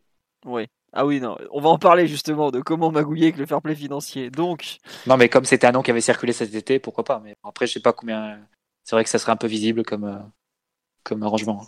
c'est vrai qu'on Mais surtout aussi- qu'il avait déjà refusé le PSG, je crois, c'était l'été dernier, euh, Ouais, vers la il fin du mercato. il euh. voulait pas partir n'importe où euh, comme ça au dernier moment. euh, Ouais, je pense qu'il avait, il avait mauvaise contre la Juve et, et il, voulait leur- euh, il voulait rester comme ça pour Il a refusé. pas se faire euh, même. forcément. Il, Il a tout refusé à la fin du mercato. Il a refusé aussi un échange au Milan. Ouais. Bon, autant dire qu'il est, c'est pas trop le genre de type qui est malléable. Bref, on va passer à l'autre euh, rumeur du moment, puisque ben, on, est tous à peu près d'accord quant au fait que Cavani va finir à l'Atlético et qu'on n'aura pas forcément grand monde pour le remplacer. À savoir l'ami Kurzawa et l'ami De qui depuis vendredi dernier, l'équipe a sorti euh, en premier d'ailleurs, oui, euh, que euh, le, la Juve et le, et le PSG discutent d'un échange entre bah, leurs deux arrières latéraux. Alors côté PSG, on est se débarrasser de Kurzawa à 6 mois de la fin de son contrat, évidemment, puisque c'est comment dire, c'est c'est une bonne opportunité pour eux. Et côté Juve, euh, euh, Sarri cherche un, donc l'entraîneur cherche un latéral plus naturellement offensif que Deschilio. Mathieu, est-ce que tu veux nous expliquer à quel point c'est un tour de passe-passe financier? Bah, C'est un tour de passe-passe financier en fonction de, des chiffres qui seront annoncés si, l'échange se fait. Si, si c'est un échange du type euh, Deschilio 10 millions à Paris et Kurzawa 5 millions à la Juve, non, ça n'a aucun intérêt comptable et globalement, euh, les clubs font pas, font pas forcément une très bonne affaire euh, au-delà de la potentielle affaire sportive que, qui peut être la leur parce que la Juve recherche au-delà d'un latéral offensif, d'un latéral surtout gaucher pour remplacer, euh, pour remplacer Alexandro, pour substituer Alexandro en cas de blessure. Et Paris euh, voudrait peut-être peut-être un, un, latéral plus, plus défensif. Mais après, si, par contre, là où ça devient intéressant, si, si euh, quand la Juve fera son communiqué, euh, si l'échange se fait, c'est si tu apprends que Deschilio a été transféré au PSG pour 23 millions d'euros et que Kurzawa a été transféré à la Juve pour 20 millions d'euros. Ça, ce serait, ce serait plus intéressant et on aurait là une, un, des, un nouvel exemple de ce qu'on voit de plus en plus entre, entre les clubs et notamment entre les clubs italiens et notamment avec la Juve ces derniers temps, c'est-à-dire des échanges de joueurs avec des valeurs complètement surgonflées euh, artificiellement pour permettre euh, au club d'enregistrer des plus-values. Alors comment ça marche? Quand un joueur signe dans un club, euh, globalement, il pèse dans les comptes du club chaque année le montant de son prix d'achat divisé par le nombre d'années de contrat. Donc pour Deschilio, il a. Non, mais juste pour ouais. Kurzawa, qui a signé 5 ans pour 25 millions d'euros à l'été 2015, il a, il a compté pour 5 millions d'euros tous les ans. 25 divisé par voilà. 5. Voilà. Plus, euh, plus son salaire euh, chaque année. Mais entre enfin, si on veut se baser vraiment sur, euh, sur le coût de transfert, c'est comme ça, divisé par le nombre d'années de contrat. Donc 5 millions par an, il lui reste que 6 mois à Kurzawa. Donc actuellement au PSG, il sa valeur dans, le, dans les comptes du club est allée de 2,5 millions d'euros. Donc le PSG a encore 2,5 millions d'euros à amortir à 6 mois de, la fin du contrat de, Kurzawa. C'est-à-dire que pour que le PSG ne perde pas d'argent sur un transfert de Kurzawa en janvier, il faut une offre d'au moins 2,5 millions d'euros. Et donc, naturellement, si tu as une offre de 20 millions d'euros de la Juve pour Kurzawa, tu fais une plus-value de 17,5 millions d'euros de, sur Kurzawa, qui serait à peu près la même que celle que tu as fait pour, pour Diaby l'été dernier, que tu as vendu pour 17 millions d'euros, mais comme il n'avait pas été acheté, il était gratuit, vu qu'il a été formé au club, ben, le montant de la plus-value, c'est directement le montant du, du, prix de vente. Donc ça, c'est du côté du PSG. Ce qui peut être, ce qui peut poser problème dans le cas de l'échange entre Kurzawa et Deschilio, c'est visiblement ce sur quoi négocier les deux clubs. C'est à quel montant tu valorises les deux joueurs. Parce que Deschilio, parce que Kurzawa, donc il lui reste que 6 mois, il est valorisé qu'à 2,5 millions d'euros dans les comptes du club. Deschilio, il en est qu'à la moitié de son contrat et il a été acheté de 12 millions, donc euh, il pèse encore 6 millions dans les, dans les comptes du club. Donc forcément, si tu mets les deux joueurs à 20 millions dans l'échange, la Juve ferait une plus-value un peu moindre que celle du PSG. Donc euh, je pense que c'est ce qui reste encore un peu à négocier entre les deux clubs. Est-ce que Paris va pas accepter de payer Deschilio un petit peu plus cher que ce que la Juve paye pour Kurzawa? C'est un peu ce qui, euh, ce qui doit se jouer en ce moment. Mais globalement, c'est un, un, une affaire qui arrange fortement les deux clubs. Après, tu peux. Je sais que certains peuvent se poser la question en disant mais pourquoi ça arrange le PSG Parce que si tu achètes, des Chilo le, le, même montant que, que, la vente de Kurzawa, pour les mêmes raisons, c'est-à-dire que tu amortis le, montant du, du prix d'achat de, de. C'est-à-dire que Deschilio, si tu l'achètes 20 millions d'euros pour 4 ans et demi, bah son, la, son amortissement sur les 6 prochains mois, elle sera de 2 millions et quelques. Donc c'est-à-dire que tu te ferais 17 millions de plus-value sur Kurzawa et 2 millions de d'amortissement sur, euh, sur Deschilio, c'est-à-dire que dans l'affaire, tu gagnerais une quinzaine de millions d'euros. Sur ton bilan comptable. Que... Et surtout, tu ne te retrouves pas avec un joueur en fin de contrat dans 4 mois aussi. C'est ça. Et donc, globe... ouais, en, en, précisant que tu n'as pas la... T'as évidemment pas l'argent euh, sur le compte en banque du club. Euh, c'est que c'est que sur le bilan comptable et c'est ce qui est pris en compte pour le. Pour le voilà, c'est deux choses. C'est il y a oui, un côté c'est la comptabilité, mmh. c'est ce dont on parle, et de l'autre côté c'est la trésorerie. Mmh effectivement, le PSG devra payer, bah, je sais pas, 20 millions pour Deschilio en deux ou trois exercices. Je sais pas comment ils s'arrangeront avec la Juve. Et de la même façon de l'autre côté, mais globalement, la trésorerie du PSG, ça n'a jamais été un problème. C'est, le PSG peut payer ses salaires, euh, a pas, pas de souci à ce niveau-là. C'est juste au niveau comptable parce que le, fair play financier t'autorise à 30 millions de déficit euh, sur trois ans. Globalement, Paris a fait, je pense, l'essentiel de son déficit sur la saison 2017-2018, où on avait été obligé de vendre en panique des joueurs au mois de juin pour absolument équilibrer les comptes. Donc globalement, sur les deux saisons suivantes, 2018-2019 et 2019-2020, es plus ou moins obligé d'être proche de l'équilibre. Et donc c'est un peu pour ça que tu te retrouves à devoir faire des opérations essentiellement comptables, comme serait une opération de Alors, euh, contre Kurzawa. Juste, petit passage, là, on dit, on remarquera que les clubs français se font avoir sur l'amortissement avec les contrats de 5 ans. Oui, ah, mais alors ça, fallait l'expliquer à l'OM, qui en 99 a fait signer un contrat de 9 ans à Peter Luxin. Ou 9 ans ou 12 ans, je sais plus. Enfin, un contrat hallucinant et qui, depuis, le NFP, ouais, c'est ça, a milité et ils sont passés, ils ont trouvé un accord pour les contrats de 5 ans maximal. Mais c'est vrai que je crois que Jovic, cet été, il signe pour 6 ans aussi. Ou les, les bah, ça, arrange, ça arrange énormément le, Real dans l'affaire. Joao Félix signe pour 7 ou 8 ans. Voilà. Ça doit être quelque chose de, dans l'idée comme ça. Euh, bah, c'est ce qui permet au Real comme ça de faire euh, des achats de, de Brésiliens à 50 millions de pièces. Hein. C'est comme ça, il les amortit sur 6 ou 7 ans, je sais pas, les contrats. Puis Reims, je ne sais combien de mecs au passage aussi. Bon, ça c'est chose.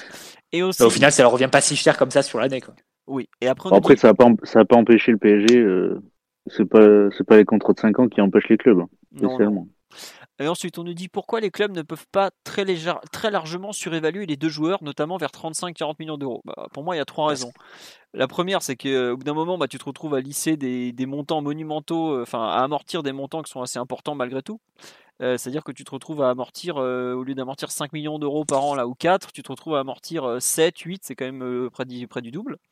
Deuxième point, tu as quand même l'UFA qui au bout d'un moment va dire il faut peut-être arrêter de faut peut-être falloir arrêter. Je pense que déjà l'UFA va pas tarder à leur dire arrêtez vos échanges comptables hors de prix. Et troisième point, c'est que tes commissions euh, d'agents, elles sont calculées sur le montant théorique. Une commission d'agent sur 35-40 millions d'euros, au bout d'un moment, ça commence à faire des gros chiffres. Donc euh, tu peux pas faire n'importe quoi. Voilà. Et après, on me demande est-ce que l'UFA peut revenir sur les montants?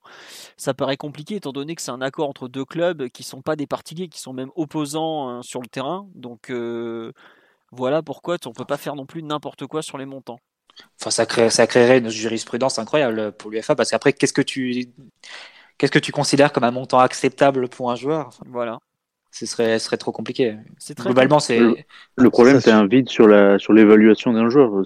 comme ça, s'évalue pas euh, logiquement et c'est pas une science exacte. Ben, voilà. Euh, c'est un, personne pourra dire bah, Kurzawa il vaut pas tant. Euh. Bah déjà, parce qu'après, l'UFA, ils peuvent dire euh, Maguire, c'est pas 90 millions d'euros aussi. Hein. Oui, voilà. il peut dire jamais ça vaut ça. Mm. Et puis déjà, après, l'UFA va arriver, on fait attendez, comment ça Kurzawa est signé à la Juve? Rien que ça, déjà, c'est pas normal. comment ça Comment le, remplaçant du remplaçant du River Chiche, il finit à signer à la Juve? Expliquez-nous ce qui se passe. Bon, mais plus sérieusement, voilà pourquoi. Mathieu ou Omar, les deux, les deux spécialistes Serie A, est-ce que vous voulez nous parler de, des, des un peu pour le présenter? Parce que on voit son nom depuis six mois, mais on n'a quand même pas comment dire, pas de, on l'a pas souvent vu jouer déjà parce qu'il est souvent blessé. Il a repris l'entraînement. Il y a beaucoup de gens qui m'ont demandé s'il était toujours blessé. Non, non, euh, c'est l'équipe qui en a parlé cet après-midi. Il a repris l'entraînement aujourd'hui, visiblement. Il a été blessé depuis 10 jours au quadriceps, donc pas un gros truc, mais non, mais c'est rarement des, rarement des gros trucs. Hein. C'est rarement des gros trucs. Hein, toujours musculaire. Des, des, petits trucs musculaires de 2-3 semaines comme ça qui l'empêchent d'avoir de, de, la continuité. Et c'est un peu le cas depuis le début de sa carrière. Globalement, il a eu une, une grosse blessure, euh, saison 2013-2014. Euh, mais sinon, après, c'est toujours des, des, petits, des petits pépins musculaires comme ça qui le, qui le tiennent éloigné des terrains. C'est un joueur qui a eu une cote euh, très importante très tôt, très vite comparé à Maldini et tout ça pour son entrée, pour son entrée dans l'équipe du Milan, saison 2012-2013. Donc la saison où le Milan vend Ibra et Thiago à, à Paris et se sépare de tous les sénateurs type Sedorf, Nesta, Gattuso, Inzaghi. Donc c'est un peu la saison d'après, entre guillemets, qui amorce un peu le déclin de, du Milan de Berlusconi et qui arrête d'investir dans le club. Et du coup, il lance, il un jeune qui est De Chilio, euh, un autre aussi qui est El Sharawi la même saison. Et c'est un peu les deux révélations de la, saison de l'équipe qui est entraînée alors par, par Allegri, qui commence très très mal et qui, euh, qui, qui, est un peu sauvé par, El Sharawi sur les premiers mois, mais qui arrive à se refaire ensuite sur la deuxième partie de saison et qui se refait notamment à, partir de sa solidité défensive. Ils, sont, ils arrivent à encaisser moins de 0,5 buts par match sur, la, sur la deuxième partie de saison en Italie.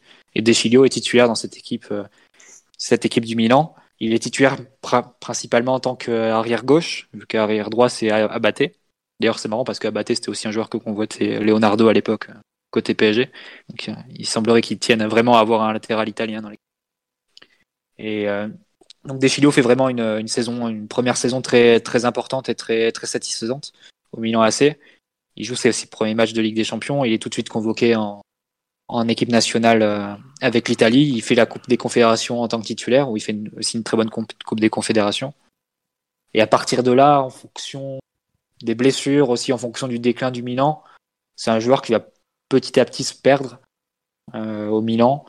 Globalement, c'est un joueur qui montre assez peu de personnalité. Quand l'équipe coule, c'est pas forcément lui qui va la, qui va la sauver.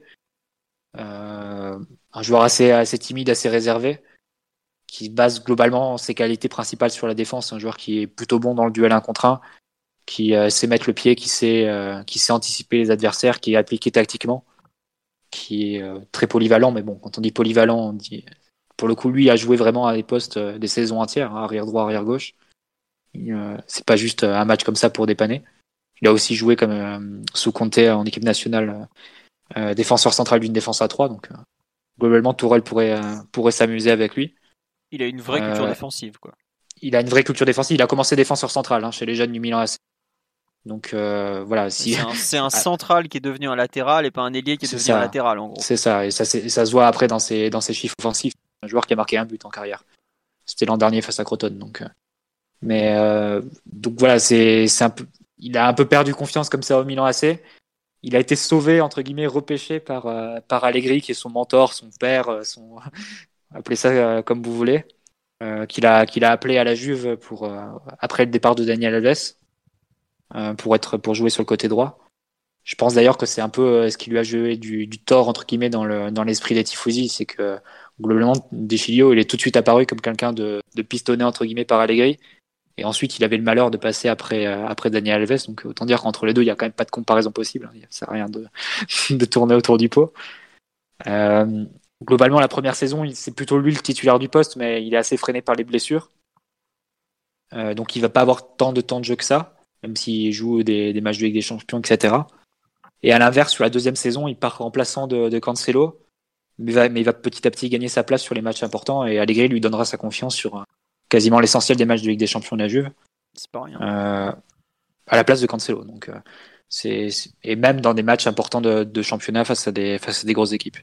Donc, euh, à chaque fois préféré parce que euh, appliqué tactiquement et défensivement fiable, entre guillemets même si sans génie sur le plan offensif, c'est rien de, de le nier. Pas, pas médiocre techniquement, mais c'est pas un joueur qui va beaucoup monter, qui va, qui va faire des centres, etc. Quand on parlait tout à l'heure du rôle du latéral opposé euh, qui doit monter pour occuper le couloir, c'est clairement pas, sa, pas sa, sa cam. Quoi. Enfin, pas non, par contre, il peut très bien jouer le, le rôle de, de l'arrière gauche. Euh, ouais, voilà, l'arrière gauche qui va sécuriser tout le monde, ça, il sait très très bien le faire. C'est même limite son rôle naturel. Quoi.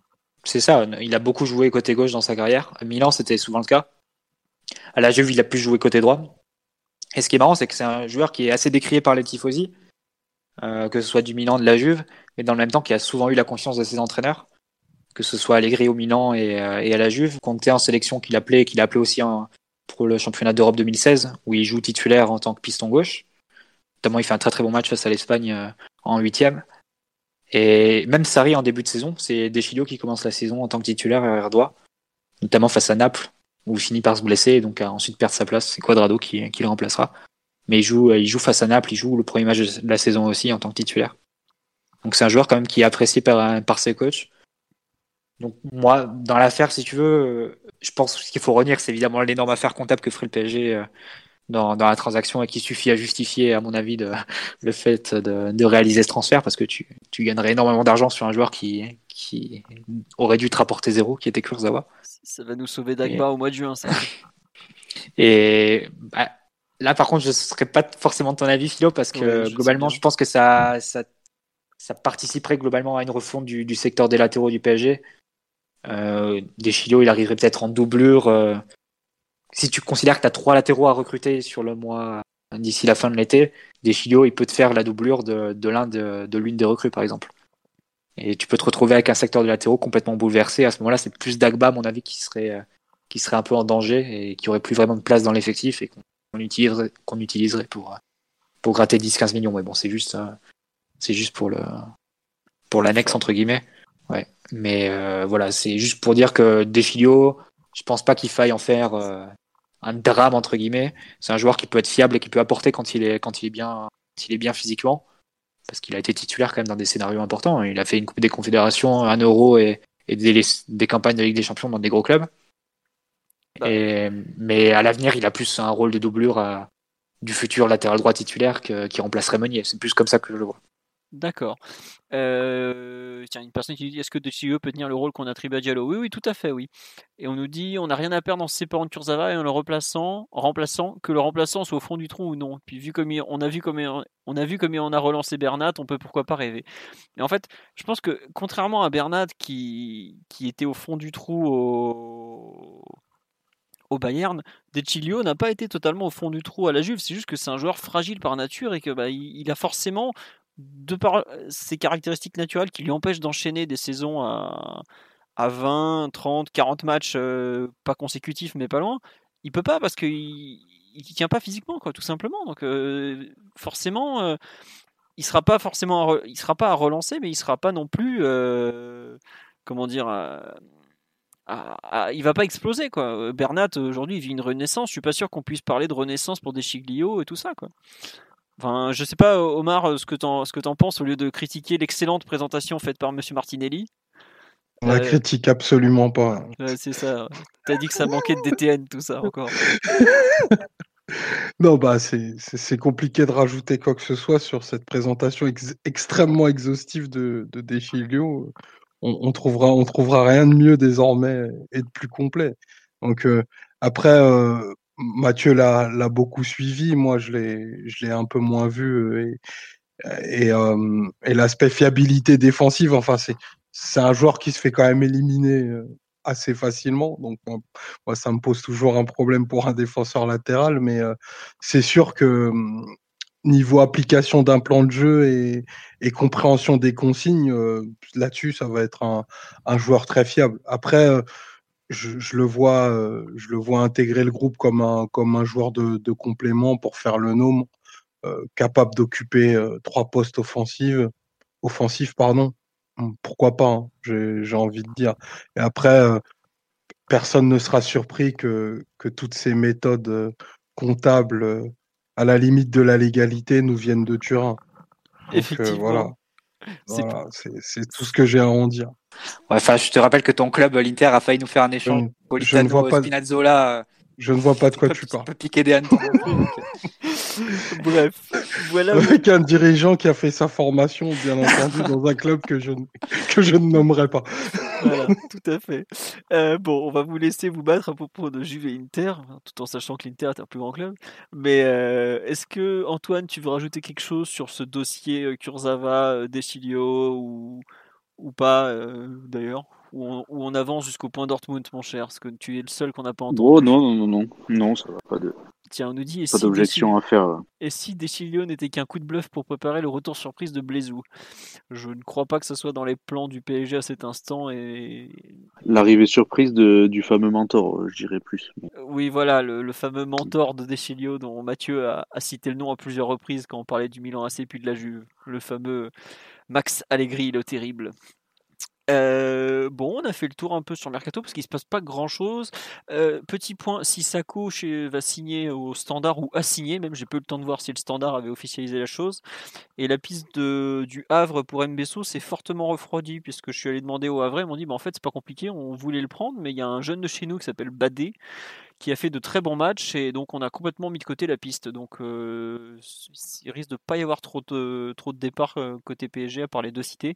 Et j'ai fait le tour de l'actualité néerlandaise et je n'ai trouvé strictement aucune rumeur sur Michel Le Boulanger concernant un éventuel retour au pays. Donc je pense que Mitch va faire la deuxième partie de saison avec le PSG jouant euh, lui aussi des bouts de match par-ci. Enfin, bah, il jouera la première ligue International Cup et puis c'est tout parce qu'il est trop vieux pour le reste.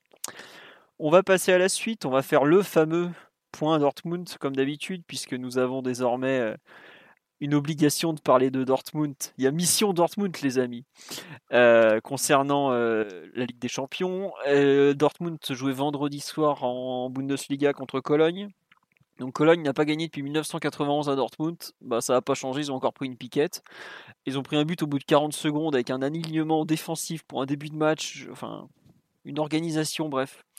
Euh, Guerrero qui a marqué d'entrée. Royce, de mémoire, a doublé la mise à la demi-heure de jeu. Euh, et puis ensuite, ils ont Sancho a mis le troisième au, peu après le retour des vestiaires. Cologne a réduit le score à la 61e, je crois. Et la sensation norvégienne au nom imprononçable, Holland, euh, a mis un doublé une nouvelle fois en, en fin de rencontre. Il y a d'abord un but où il est, plus prompt que la défense à reprendre une frappe, et ensuite un duel où il arrive, il s'excentre, enfin il est très excentré, mais il met une belle accélération il évite le gardien, il récupère la balle et il glisse euh, entre le poteau et le but. Quoi. Donc euh, une bien belle. Euh, enfin techniquement c'est plutôt propre comme but. Et il faut quand même le dire, il a quand même marqué 5 buts donc en 57 minutes ou de jeu, je crois au total en Bundesliga ou un truc du genre. Mais par contre, il était toujours pas titulaire. Dortmund avait aligné son 3-4-3 de mémoire. J'ai pas eu le temps de voir tout le match, donc ils n'ont pas fini comme ça. un Borussia plutôt appliqué, toujours aussi fort offensivement puisqu'il y a encore 5 buts marqués mais qui a encore beaucoup concédé, alors que Mats ça fait un match euh, très très fort. Bah, D'ailleurs, il fait une passe décisive, je crois, sur le 2-0, c'est lui qui lance Royce, qui fait une ouverture en profondeur, la même que pour Sancho le week-end dernier. Donc euh, attention au gelon de Mats qui est euh, franchement en forme en ce moment. Mais sinon, bah, toujours les mêmes difficultés défensives. Il concède, je crois, 10 tirs, dont 5 cadrés, ils prennent un but. Donc c'est pas encore au top au top. En revanche, ils sont visiblement pas loin de faire réussir à faire signer Emre Can, puisque la Juve est d'accord pour le vendre. Alors en Italie, euh, bon, il y a euh, le fameux escroc euh, Nicolo Schira qui nous a dit que c'était déjà fait pour 23 millions d'euros. Côté allemand, ça temporise pas mal. Sky Italy annonce que les deux parties se sont rapprochées, mais c'est pas fait encore. Et visiblement, le joueur veut aller à Dortmund. Alors lui, par contre, pour le coup, ça serait une vraie recrue à Dortmund parce que déjà, il a l'expérience européenne, il sait équilibrer un milieu de terrain. Et ça sera pas la même histoire. Visiblement, ils, à un moment, ils étaient prêts à lâcher Akanji, leur défenseur central droit, mais ils sont revenus sur cette option, ils ont dit non, il y a notamment Lyon qui le voulait.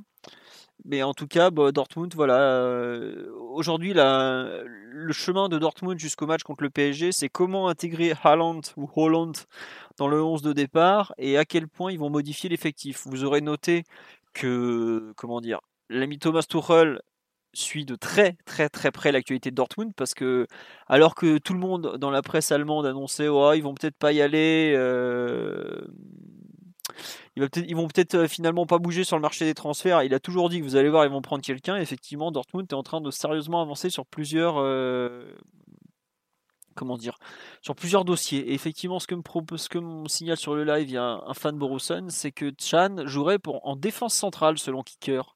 Donc je pense qu'il viendrait jouer euh, central droit en concurrence avec Akanji qui fait, qui fait franchement pas une bonne saison. Et ça expliquerait effectivement aussi euh, cet enjeu. Après, je suis pas sûr non plus que Dortmund, au moment où ils vont jouer contre le PSG, soit encore avec une défense à 3. Je me demande s'ils ne seront pas repassés en 4-2-3-1 d'ici là, avec euh, Royce en 10 derrière Holland. Et justement, peut-être Chan au milieu. Il y a beaucoup d'inconnus sur le 11 de départ du Borussia avant de jouer le PSG. Tout dépend, de, tout dépend du retour ou non de, de Delaney. Entre autres, oui. Mais ouais. de mémoire, il était toujours pas dans le groupe ce week-end. Hein. Et il y a ici pas. Non, il est toujours blessé. Ouais, bah, en même temps, il est blessé depuis 3 mois, il n'aura pas le rythme, hein, il jouera pas à l'aller lui. Hein. C'est, je vois pas il va pas autant peut-être le retour. Au retour, je te parle. Ouais, ouais, ouais, non, le retour possiblement. Mais là, enfin, Dortmund est comme Paris, c'est qu'il reste que deux semaines et demie, trois semaines pardon, avant le match aller. On fait pas grand chose en trois semaines en termes d'intégration, mm. de, de système de jeu, de tout ça. Quoi. donc c'est, aujourd'hui, je pense qu'ils vont se pointer à l'aller en 3-4-3. Quoi.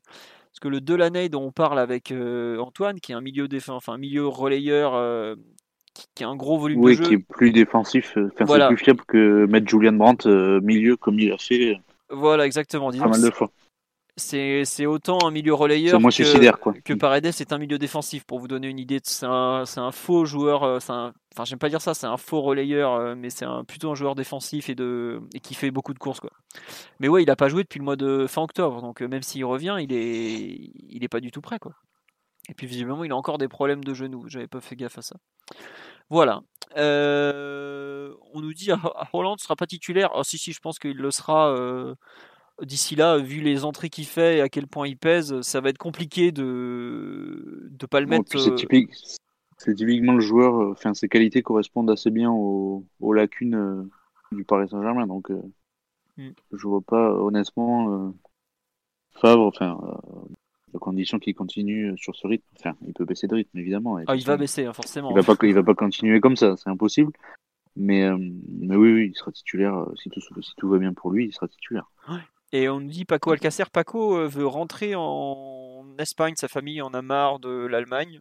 Euh, lui, il en a marre aussi d'être remplaçant. Il a bien compris qu'avec l'arrivée du monstre norvégien, il allait, avoir un- il allait définitivement être euh, considéré comme un joker. Ça parle beaucoup de Valence si Rodrigo signe à Barcelone notamment. Mais euh, lui, il est d'accord avec Valence visiblement déjà. Euh, bon, on va voir ce que ça donne, mais euh, je pense pas qu'il sera dans l'effectif de Dortmund euh, le, en février. Euh, Comme on a dit qu'on pensait pas voir Cavani pour, contre Dortmund, je ne pense pas que Palco Alcacer sera toujours un membre du Borussia Dortmund dans, dans trois semaines. Voilà. Concernant le reste de l'actualité, à part si tu veux rajouter quelque chose, Antoine ou Omar, je sais pas si vous avez vu le match de ce week-end, si vous voulez rajouter quelque chose. Mathieu, je sais bien qu'il est allergique à la Bundesliga, donc c'est même pas la peine. Mais bon, visiblement. Oui, Omar Vu pour ma part. Ah, tu l'as vu et alors, t'en as pensé quoi? Non, je l'ai, je l'ai pas vu. Ah, Pardon. Bon, bah, dans ce cas-là, on va éviter de te faire parler de ça, vu que. Non, il y a Tu- Canal Plus pour ça. Voilà, exactement. Euh, les autres matchs du week-end, on va parler de, des féminines qui ont gagné 5-1 contre Metz. Bon, c'était pas non plus un match euh, très très difficile. Hein. Metz est en difficulté. Je crois qu'ils ont ouvert le score à la première minute de jeu. C'est Diani qui, qui marque. Ils ont doublé la mise de mémoire encore de, non, Périsset pour Katoto qui marque. Donc ça, c'était la 30e. 3-0 à la mi-temps avec euh, pratiquement sur le que c'est Katoto qui marque aussi de mémoire, frappe enroulée. Euh, 4-0 par Nadim au retour des vestiaires. But de Metz à l'heure de jeu. Et enfin le cinquième de, je sais plus qui c'est, c'est Luana, la brésilienne qui a signé euh, cet, cet hiver. Et visiblement le but a été validé alors que le ballon n'était pas rentré. Tout. Enfin, c'est assez bizarre, mais bref, c'est comme ça. Ça fait quand même 3 points de plus et c'est pas mal. Euh, U19, il jouait contre Évreux au camp des loges. Évreux ou Amiens, je sais plus. Bref, peu, importe. Évreux, Philo. Évreux, c'était, voilà. Euh, victoire 3-0, doublé d'Aouchiche. Alors forcément, quand on envoie Aouchiche avec les U19 nationaux, bah, il se balade. hein. Et but Hmm. de Fressange qui revient bien après avoir une partie, première partie de saison où ça n'a pas toujours été simple pour lui. Et enfin, Et, euh, oui, Et Adil qui nous a crédité d'un d'un petit sombrero euh, arrêté à l'extérieur du pied, euh, le, le même que Mbappé à l'Euro l'Euro U19 euh, il y a- a 3-4 ans. t'as vu le match, toi? Non, mais j'ai vu euh, des extraits. D'accord. Enfin, j'ai vu des extraits. J'ai vu, euh, j'ai vu les actions, euh, voilà, dont le, le fameux sombrero pour les puristes. D'accord, d'accord. Ok, donc il y a eu des highlights. Euh, et les U17, ils avaient un match très important sur la pelouse de Lille et ils s'en sortent bien. Ils reviennent avec un match nul 2-2. But de Labila, qui est le meilleur buteur. On l'a vu, pour ceux qui ont vu le match de Gambardella à Lens, qui était diffusé par la FFF. C'est le, petit qui était ailier droit de mémoire. Donc c'est un, joueur qui est euh, encore bah, qui est tout jeune, donc qui, qui a besoin de s'affirmer, mais en tout cas il continue de marquer euh, avec une régularité assez impressionnante. Ensuite, le deuxième but, c'était Ismaël Garbi, qui est un tout jeune joueur qui fait partie, qui est milieu de terrain, qui est international français U16 et qui pour le coup lui fait une saison qui est franchement intéressante avec Michu notamment devant la défense. C'est un bon duo.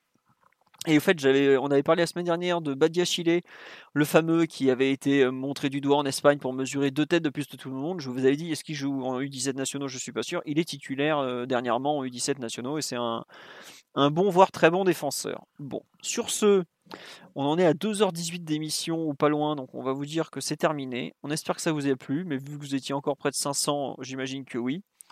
On espère qu'on a été très complet euh, sur toute l'actualité du PSG, on ne pouvait pas faire mieux. Et on vous remercie encore. Le prochain podcast ne sera pas après Pau PSG, étonnamment. Mais lundi prochain, on aura bah, la, fin du mercato, le PSG Montpellier, bref, plein de choses à traiter.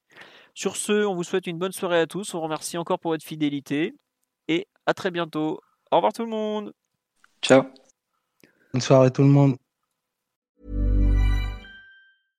Imagine the softest sheets you've ever felt. Now imagine them getting even softer over time. That's what you'll feel with Bowl and Branch's organic cotton sheets. In a recent customer survey, 96% replied that Bowl and Branch sheets get softer with every wash. Start getting your best night's sleep in these sheets that get softer and softer for years to come. Try their sheets with a 30-night guarantee. Plus, get 15% off your first order at bowlandbranch.com. Code BUTTERY. Exclusions apply. See site for details.